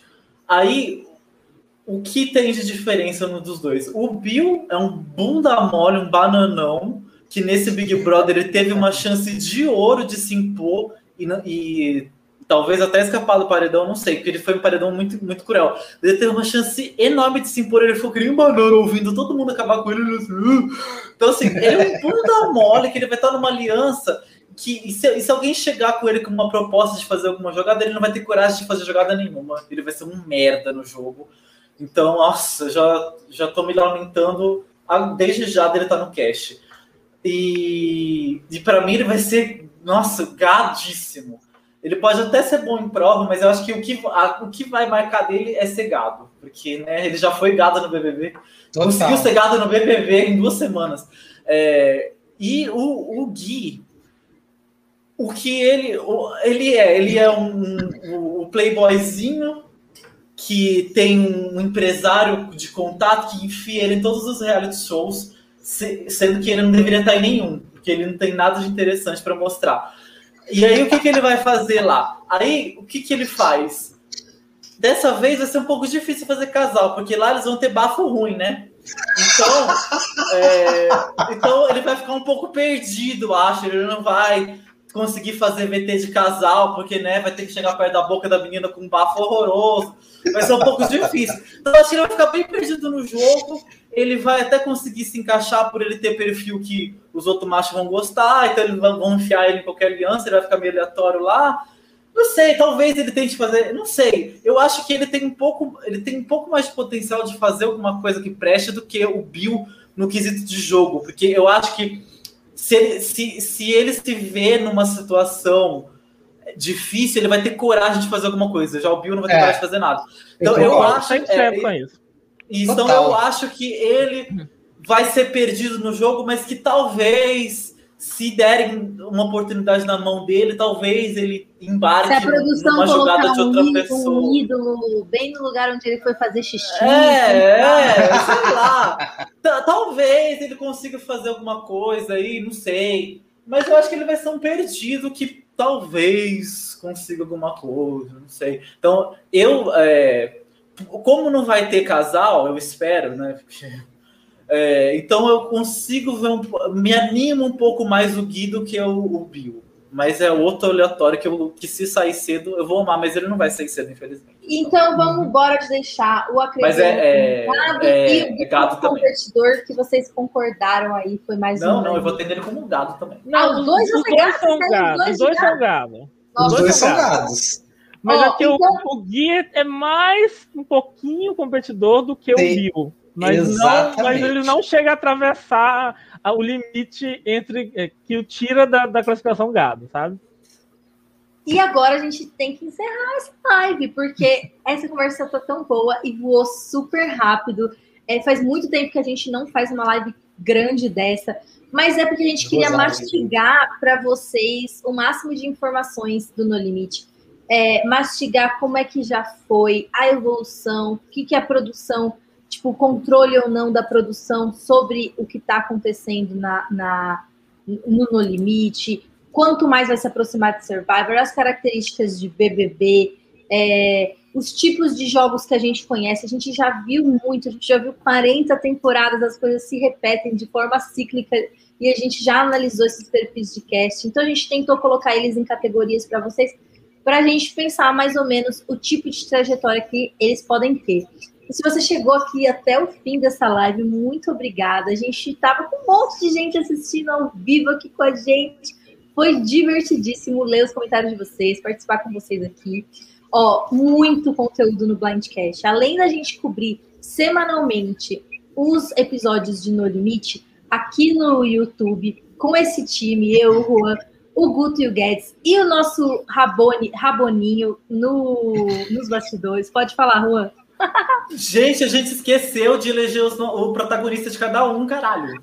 Ah, ah. verdade! Rapidinho, só eleger o protagonista. Rapidinho. Tá. Ó, eu já Ó, vou. Eu, eu vou falar. Ah. Tá, fala, fala. Não, eu já vou colocar a minha como é, a Gleice. Eu vou eleger a Gleice. Nossa, você tá Acho que ela tem mesmo. estrela. Uhum. Juan, e vocês? Você. Não, fala, eu tô em dúvida entre dois. Se alguém falar já um dos dois, aí eu falo outro. Eu, eu também sou em dúvida entre dois. Uhum. Vou ter que falar então, gente. Eu vou botar a Paula. A Paula eu acho que vai ser a protagonista. É, ela era, era uma das era uma das minhas também. Eu, é, eu, vou colocar, e aí não é porque eu quero, nem porque eu torço, nem porque eu gosto, mas já que o Guedes falou a Paula, eu vou falar a outra pessoa que eu tô em dúvida, que eu acho que vai sugar airtime dessa edição. Né? Hum. Vai, vai, vai, ter muito dele no, no, no, programa, que é o Kaysar. É. Eu acho que não tem como fugir de muito Kaysar no programa, e acho que, infelizmente, ele vai ser um grande nome da temporada. Ah, espero que, que não. Eu é, também sim, espero. Sim, não, eu acho que, que ele vai ter airtime e tal, mas, ah, pelo amor de Deus. Ó, eu acho que a Paula vai ser uma das protagonistas, mas como o Guedes já falou, eu vou falar o outro que eu acho que vai ser que eu acho que vai entregar muito, que eu vou amar a participação dele, que é o Viegas. Concordo, oh. seria a minha outra opção também. Gostei, gente. Esses quatro eu acho que tem bastante potencial, sim. Inclusive, são todos da mesma temporada. Quem pois sabe é uma grande aliançona do 18.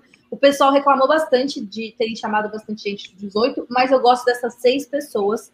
Acho todas boas. É, preferia muito mais gente de outros casts saindo do que do 18. De fato, todo mundo que está aqui é, pode sim entregar coisas interessantes para gente. Talvez o Marmude que não se encaixe direito está aí para sair cedo de novo, que é um pouco triste.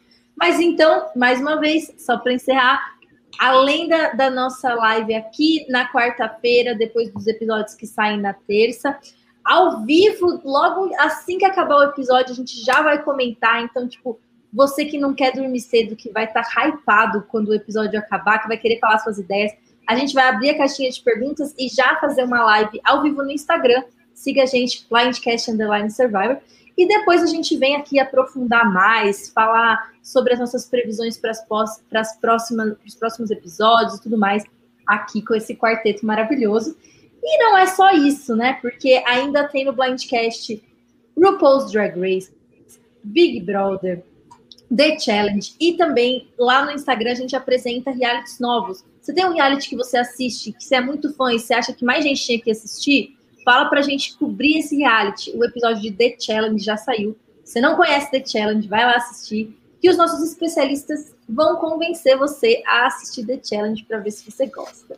Então é isso, meninos. Beijo, obrigada plateia, obrigada a todo mundo que assistiu depois, obrigada pessoal da produção que ajudou a fazer as artes e os textos e tudo. E a gente se vê semana que vem. Tchau, gente. Obrigado. Tchau, gente. Muito obrigado. Time for you to go.